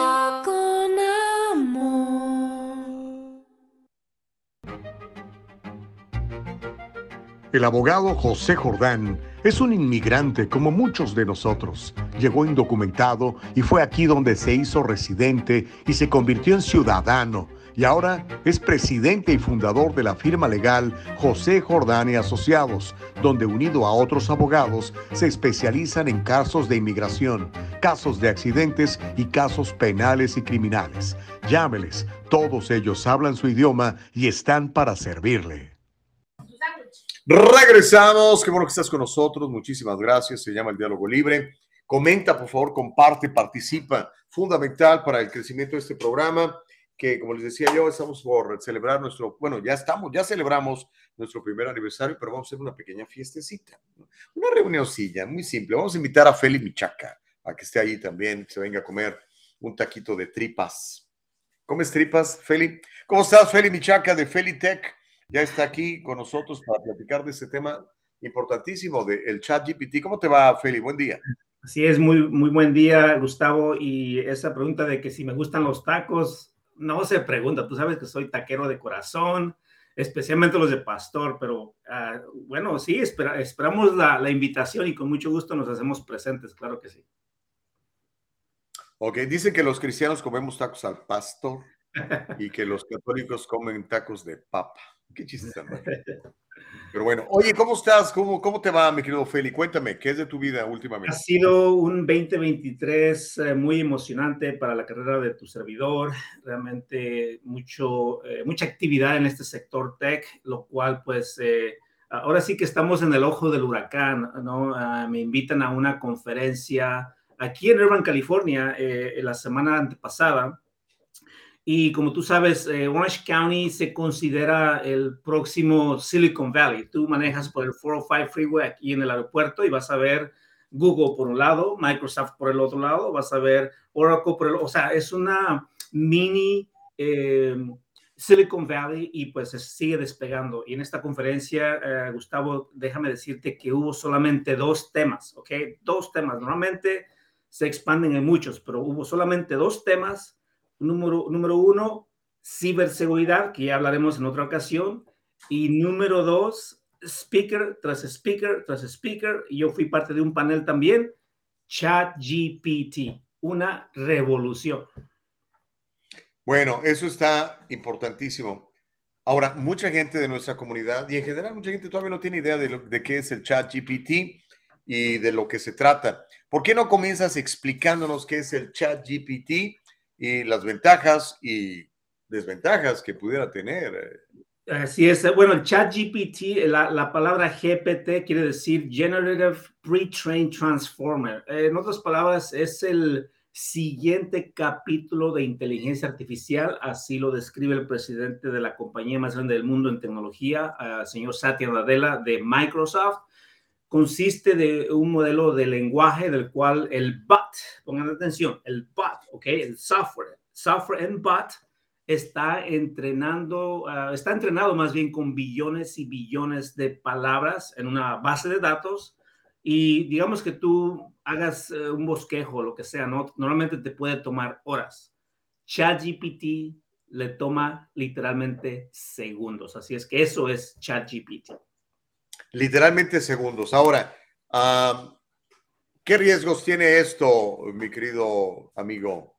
¿Va a dejar de desempleados a mucha gente o cómo es la onda? Bueno, el, el riesgo número uno que ahorita los, eh, todos los especialistas eh, tienen en mente es eh, el confiar 100% en la información obtenida de ChatGPT, ¿ok? Esa es la mala noticia, ese es el peligro más grande, no poder, no puedes tú confiar en la información obtenida de ChatGPT. Pero por el otro lado, la buena noticia es de que así como surge inteligencia artificial en ChatGPT, también están ahora eh, enfocados estas grandes compañías en hacer un chat GPT que también esté ahora sí que probando eh, la autenticidad del contenido para que así pues podamos ya confiar eh, moviéndonos ¿no? la, la siguiente etapa de esta, de esta tecnología. Ok, ahora acabas de mencionar algo muy interesante el riesgo de que este chat GPT se convierta en, en la Biblia para mucha gente, que diga, no, este es, aquí está, todo está aquí. Y que no haya, como dices tú, eh, alguien que, que, lo fiscalice, que lo revise, que se asegure de que la información que se está dando allí es completamente creíble, fiable. ¿Cómo se puede saber o va a tener que, vamos a tener que confiar en nuestra sabiduría, para Eh, poder identificarlo, ¿no? Te voy, te voy a dar un ejemplo, ¿no? Y, y creo que aquí es donde tenemos que usar a ChatGPT como una herramienta, ¿ok? Eh, como tú sabes, con Manuel Ramos, pues hacemos nuestro segmento de tecnología. Eh, normalmente ese estudio que hago del segmento, pues me toma algunas horas, ¿no? Eh, lo que estoy haciendo o lo que intenté un par de veces es comparar la información que recibo de grandes compañías tech, por ejemplo, y le pregunto a ChatGPT. Entonces, si veo que ChatGPT está haciendo match a la información que yo tengo de las compañías más grandes de tecnología, pues incluyo ese pedazo a, mis, a mi segmento. Pero si veo que la información no está correcta con lo que me dijo Microsoft, obviamente, pues lo, des, lo, lo, lo, ahora sí que lo desecho, ¿no? Entonces, eh, tenemos que ser sabios en ese sentido, de, de, usarlo como una herramienta y no como nuestro, eh, nuestra herramienta principal, sino una de las herramientas. Hace poquito vi un ejercicio y a ver si podemos este, hacer algún ejercicio. Ahorita nos, está, nos lo está sugiriendo Nicole en vivo para que la gente vea cómo funciona. Y era, lo vi en una cuenta de, de, Twitter de alguien en donde le pedía al ChatGPT, por favor, ChatGPT, eh, eh, regálame, este, la pregunta era, eh, compárteme poemas dedicados al sí. trabajo de, de, Donald Trump. No sé si lo viste. Sí, sí. Uh, yo también hice un bosquejo, más bien le pregunté a ChatGPT, uh, escríbeme un, eh, una introducción de un libro al estilo de Donald Trump. Y sí, me, me aventó las palabras de Donald Trump, ¿no? Huge, uh, it's going to be amazing. O sea, empezó a, a tirar ahora sí que el estilo de Donald Trump. También le pregunté a ChatGPT, escríbeme una canción al estilo de Marco Antonio Solís. ¿Y qué crees? En segundos, ahí estaba la canción. Y sí, veo las palabras y son eh, básicamente las palabras que usa Marco en, su, en, su, en sus canciones. Entonces, le volví a preguntar lo mismo y me hizo otra canción distinta. O sea, no te está repitiendo la información, sino eh, es, ahora sí, como tú dices, eh, con la poesía, ¿no? Es... Um, es, es, muy eh, inteligente en ese sentido de que te crea contenido, no te está copiando contenido. Sí, pero a, a lo que me refiero, y es cierto lo que acabas de mencionar, no, a lo que me refería era, eh, esta, esta, esta persona le pide al chat GPT que, que cree un poema para, para Donald Trump y le contesta la inteligencia artificial que no lo puede hacer porque eh, no tiene que ver con cuestiones políticas. Pero Así después es. esa misma persona le pide que cree un poema para Biden y para Biden sí lo crea. Entonces, hay gente que está pensando que eso tiene que ver también un poco con, con este movimiento de izquierda o más liberal. ¿Tú sabes algo de esto sobre el chat? Ah, sí, lo, lo, que, lo que yo sí sé es de que entre más descriptivo seas en tu bosquejo, lógico te va a responder, ¿no? Ah, es, yo traté esto también, lo que tú acabas de mencionar, traté, eh, le dije a ChatGPT, hazme un speech en contra de Biden y hazme un speech en contra de Donald Trump y me contestó lo mismo, me dijo, no puedo yo meterme en ese terreno, básicamente, ¿no? O sea que va a depender, va a depender mucho de cómo tú escribas tu, tu, tu ahora sí que tu uh, request, ¿no? Lo que tú le pidas a ChatGPT, es importante eh, la especificación cuando lo haces. El warning, ¿no? Pero bueno, este, nos sugería Nicole hacer un ejercicio. Eh, Nicole, ¿cómo ves? ¿Hacemos un ejercicio? Claro que sí, me gustaría. A ver, entonces, este, pero ¿cómo sería tú? Eh, ¿qué, ¿qué? Y, si puedo, uh, no sé si puedo hacer share my screen, Nicole. Uh, si no, pues uh, si tú tienes a ChatGPT. No, yo creo que sí te, te, puede dejar. Sí, sí puedes, sí puedes hacer, sí puedes compartir tu pantalla. Eh, ok, ¿dónde? a ver dónde lo hago aquí. Ahorita te van a dar ahí la, la autoridad. Oh, él, ella tiene ChatGPT, es mejor así para que ya. Ah, ok, entonces entra ahí al chat para, para que pues lo podamos hacer. Ahí está ya. Ya digo. Ok, Gustavo, tú mándale a ChatGPT, ¿qué quieres que haga por ti? Uh, que me explique la teoría de la relatividad. Tienes que hacerlo en inglés, ¿verdad? Uh, uh, tiene, lo puede hacer en español también. Pero digamos, bueno, pues, si puede ser en español, mejor. Si no, para que todo el mundo pueda ver, si no, le podemos preguntar en inglés. Que me explique la teoría de la relatividad de Albert Einstein, por ejemplo. A ver qué dice. Ok, estamos trabajando en eso, ok. Nicole, que le ponga ahí uh, el. Nicole, ¿estás escribiendo, Nicole? La, la, pregunta sí, ahí está. Ahí está, mire. Ahora sí que en tiempo real. En tiempo real, correcto. Ahí está la pregunta y ahorita la va a mandar Nicole. Y debe aparecer la respuesta en segundos, porque digo, yo ya he hecho la, ya he hecho la prueba. Y, le pregunto, por ejemplo, cosas de, de, de, de mi negocio y me dice que es un IUL, que es un rollover, que es un 401k, todo eso.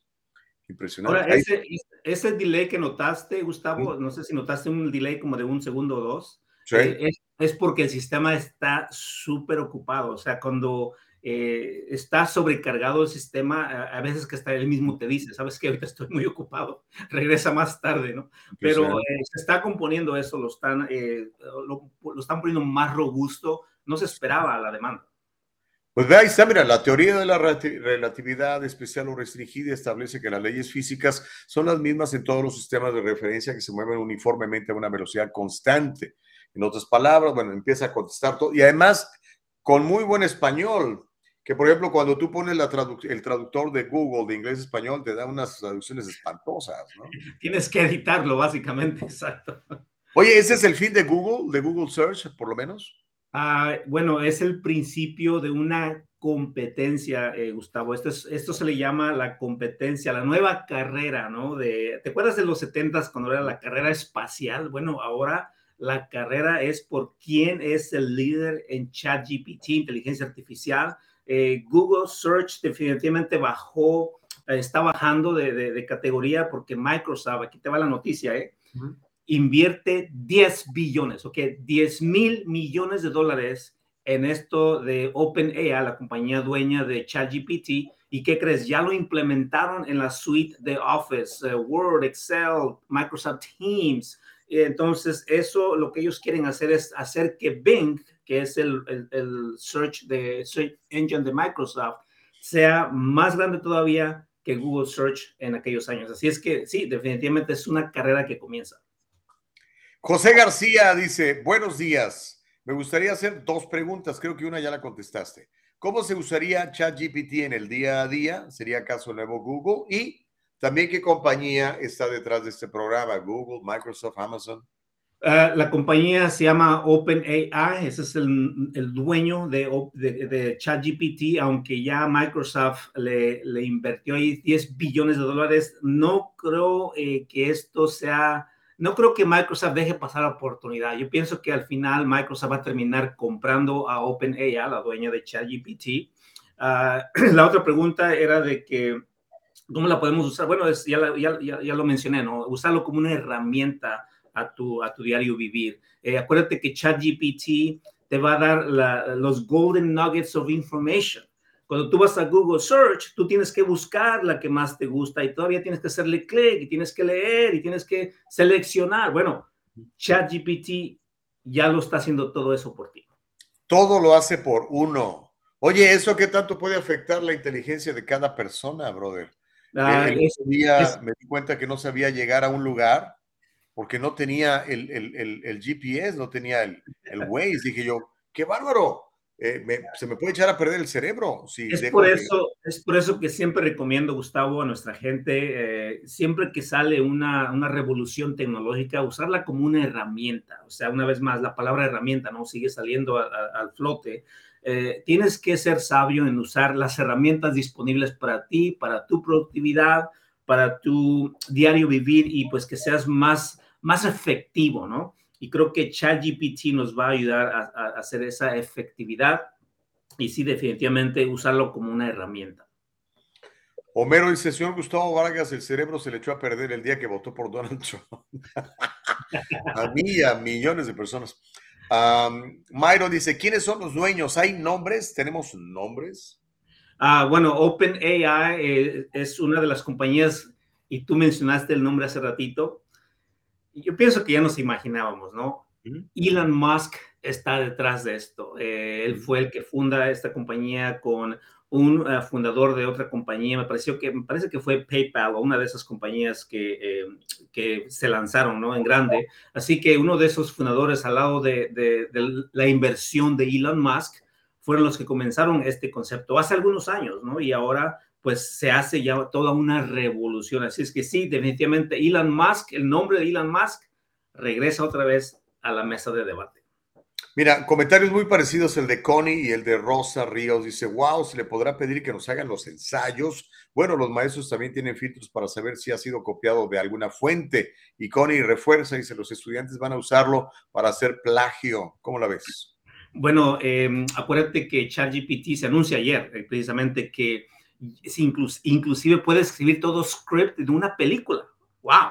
Eh, puede también eh, escribirte, pues, como dices, un libro, no entero, pero acerca de la preocupación de los estudiantes, eh, me re- recuerdo que el día que lo anunciamos en Todo en Finanzas, los jueves en la noche, al otro día se escucha de una historia de una escuela aquí local de Los Ángeles, un colegio grande, donde en el altavoz el director de la escuela habla en la bocina en todo el campus y les dice, si eres, eh, si eres, ahora sí que sí, if we catch you, okay, si te agarramos usando Open o ChatGPT en tus tareas, automáticamente reprobado. O sea, ya, ya se la sentenciaron, ¿no? Y, y con eso de que están saliendo los nuevos filtros, ah, va a ser un poco más difícil eh, hacer trampa, ¿no? Pero una vez más, hacerlo, usarlo como una herramienta y pues lógico, tu ética es primero, ¿no, Gustavo? Eh, es algo que yo eh, estoy comprometido con mi gente en los segmentos de tecnología.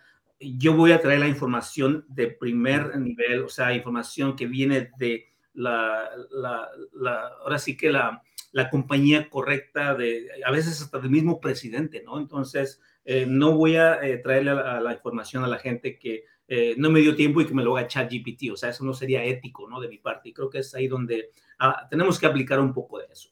Sin lugar a dudas. Y bueno, pues utilizar la sabiduría, por favor. Dice Connie, voy a cumplir mi sueño de ser escritora. No, no, no, no, no, no. Y másquele su, su inteligencia, su sabiduría. Abraham Lugo pregunta, ¿cómo entras al chat GPT? Gaby Ramírez también pregunta lo mismo. ¿Cómo se consigue la aplicación? Está en Apple. A ver. Mi querido Abraham y Gaby, es muy sencillo. Tú te vas a la página de, de OpenAI y simplemente con tu correo electrónico abres tu cuenta, eh, creas tu propia contraseña. Por favor, sean sabios en su contraseña, no nada más eh, pongan algo ahí, banana 12. Como una, dos, tres, cuatro, no, sí, sean, sean, muy creativos con sus contraseñas eh, y es simplemente todo, ¿no? Realmente lo han hecho muy sencillo para usarlo como una herramienta. Siempre y, y es gratis. Y es gratis, correcto.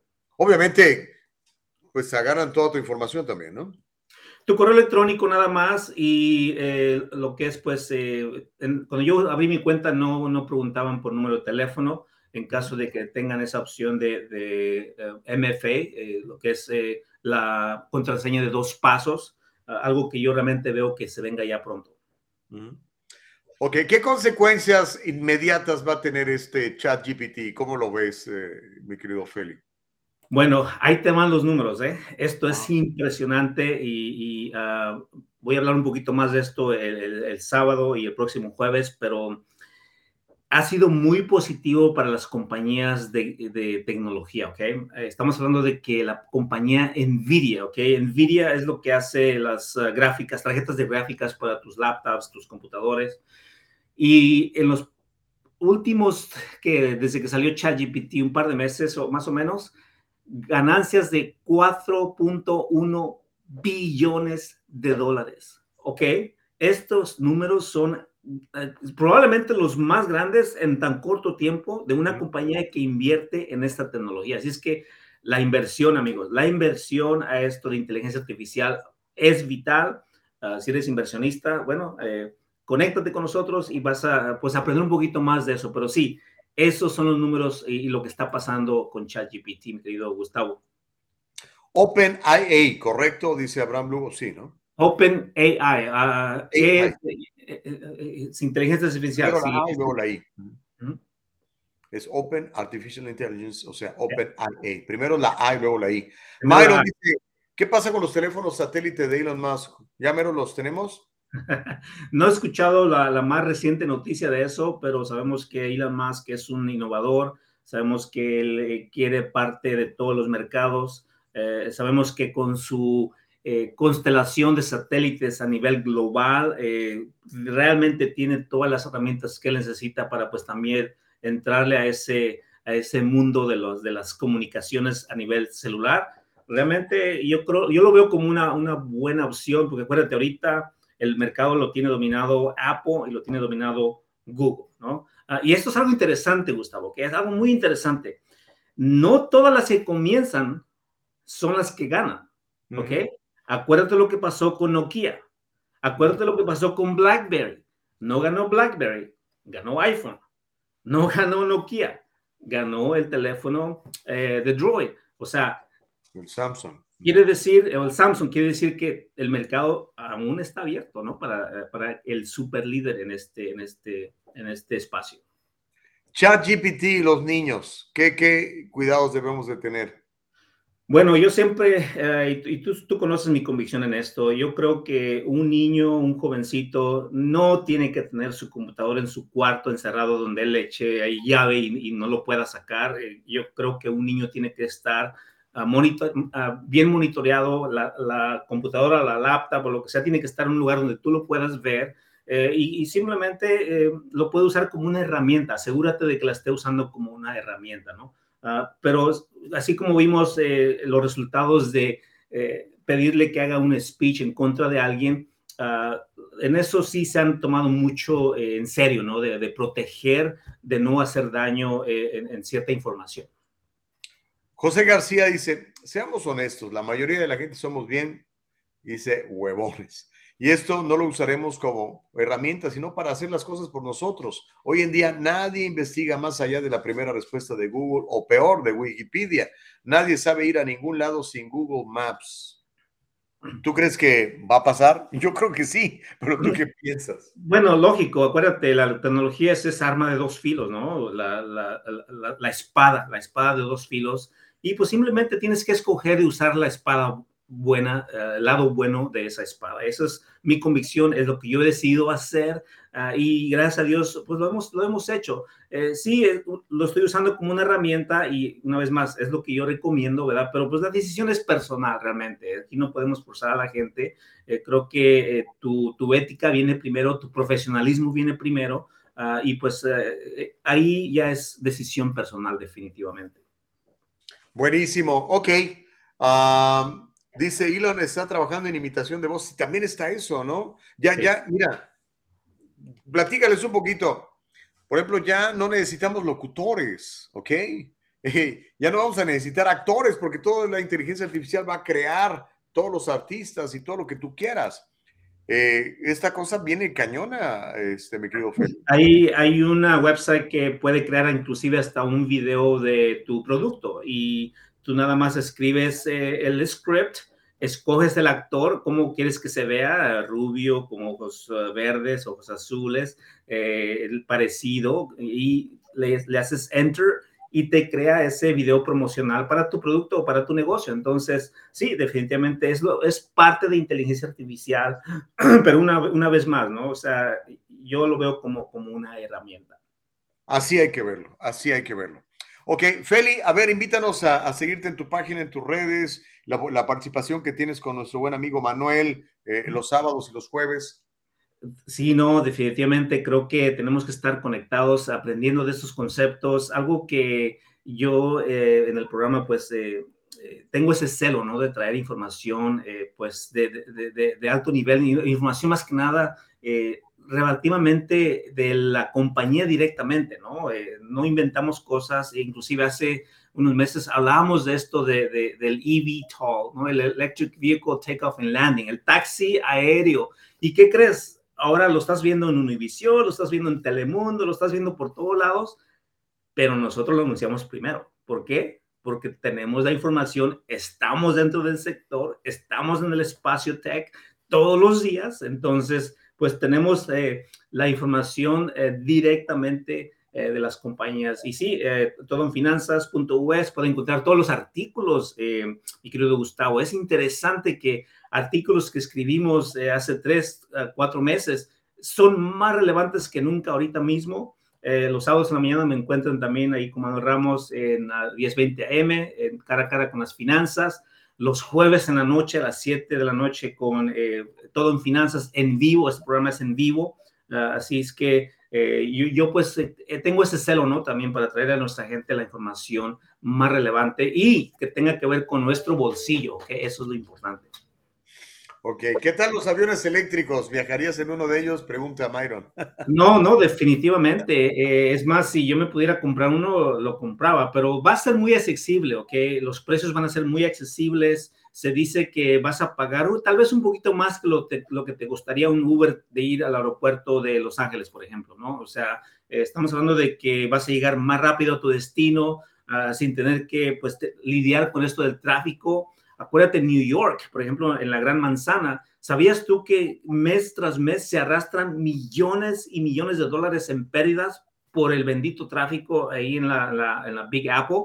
Bueno, con una tecnología de eVTOL uh, vas a poder ahorrarte todo ese tiempo y acuérdate también, eVTOL no viene a traer una disrupción a la transportación. eVTOL viene a ser parte de la infraestructura y llevar la infraestructura de transportación a otro nivel. Así que esto es bueno, esto, todas estas eh, eh, tecnologías son buenas, ayudan a nuestra infraestructura. Sally dice, pero si ayer hicieron recall los Tesla con self-drive, dice, estoy a favor de los avances tecnológicos, pero con prudencia. Hay sí, que lógico, lógico, no hay que, no hay que ser tan agresivos tampoco. Creo que aquí es donde viene la, la prueba robusta, ¿no? Y como como ingeniero de sistemas ya por 20 años, algo que, que, tengo ese celo es de probar, probar, probar antes de lanzar o antes de implementar algún sistema. Hay que probarlo primero. ¿eh? ¿Qué resultados tenemos para cuando lo ponemos en el tiempo real, en el tiempo ya uh, de los de a pie, como dice Manuel Ramos, ¿no? Eh, es importantísimo la prueba robusta de un sistema antes de implementarlo. ¿Qué le pasó a Boeing? Acuérdate, cuando lanzaron ese nuevo eh, 7, uh, uh, 737, el, uh, el, Boeing que se estrelló, pues desafortunadamente, un, creo que fueron tres de ellos. Ah, el software fue un error de software. Bueno, lo están perfeccionando, ¿no? Entonces, eh, es unas, son unas industrias muy reguladas ah, y hay que confiar pues, en, en la regulación también que tienen que hacer su trabajo. Feli, muchas gracias, brother. Que tengas un feliz fin de semana. Gracias por venir al Diálogo Libre. Bendiciones a todos. Felicidades eh, por el programa. Sigan adelante, mi gente. Realmente les deseo pues eh, que, que, tengan un eh, abundante y un gran bendecido 2023. Apenas todavía estamos el, eh, a mitad del, del, primer trimestre, así es que hay que echarle ganas, hay que seguir produciendo, levantarse temprano y escuchar eh, el diálogo libre. Oh, y espero la invitación, ¿eh? No crees que se me va a olvidar. No, no, vas a estar invitado, vas a estar invitado, por supuesto que sí. Nicole, Gracias, Nicole mándame la, la, la, la, invitación para ponerlo en la, en la agenda de una vez. en cuanto la tengamos, con gusto. Un Saludos, abrazo, Feli. bendiciones. Hasta luego. Chicos, se nos acabó el tiempo. Nicole Castillo, muchísimas gracias. Aplauso generoso para Nicole por la producción, la producción ejecutiva de Eva Castillo. Que tenga un fin de semana bien bendecido. Vaya a hacer buenas memorias con su familia, con sus hijos. Es lo único que nos vamos a llevar cuando ya no estemos aquí. Y mientras vamos a servir, sea útil, sea útil. Si quiere estar siendo útil, échele ganas, yo le voy a apoyar. Nicole Castillo, gracias. Los amo en Cristo. Nos vemos el lunes de 7 a 9. Adiós.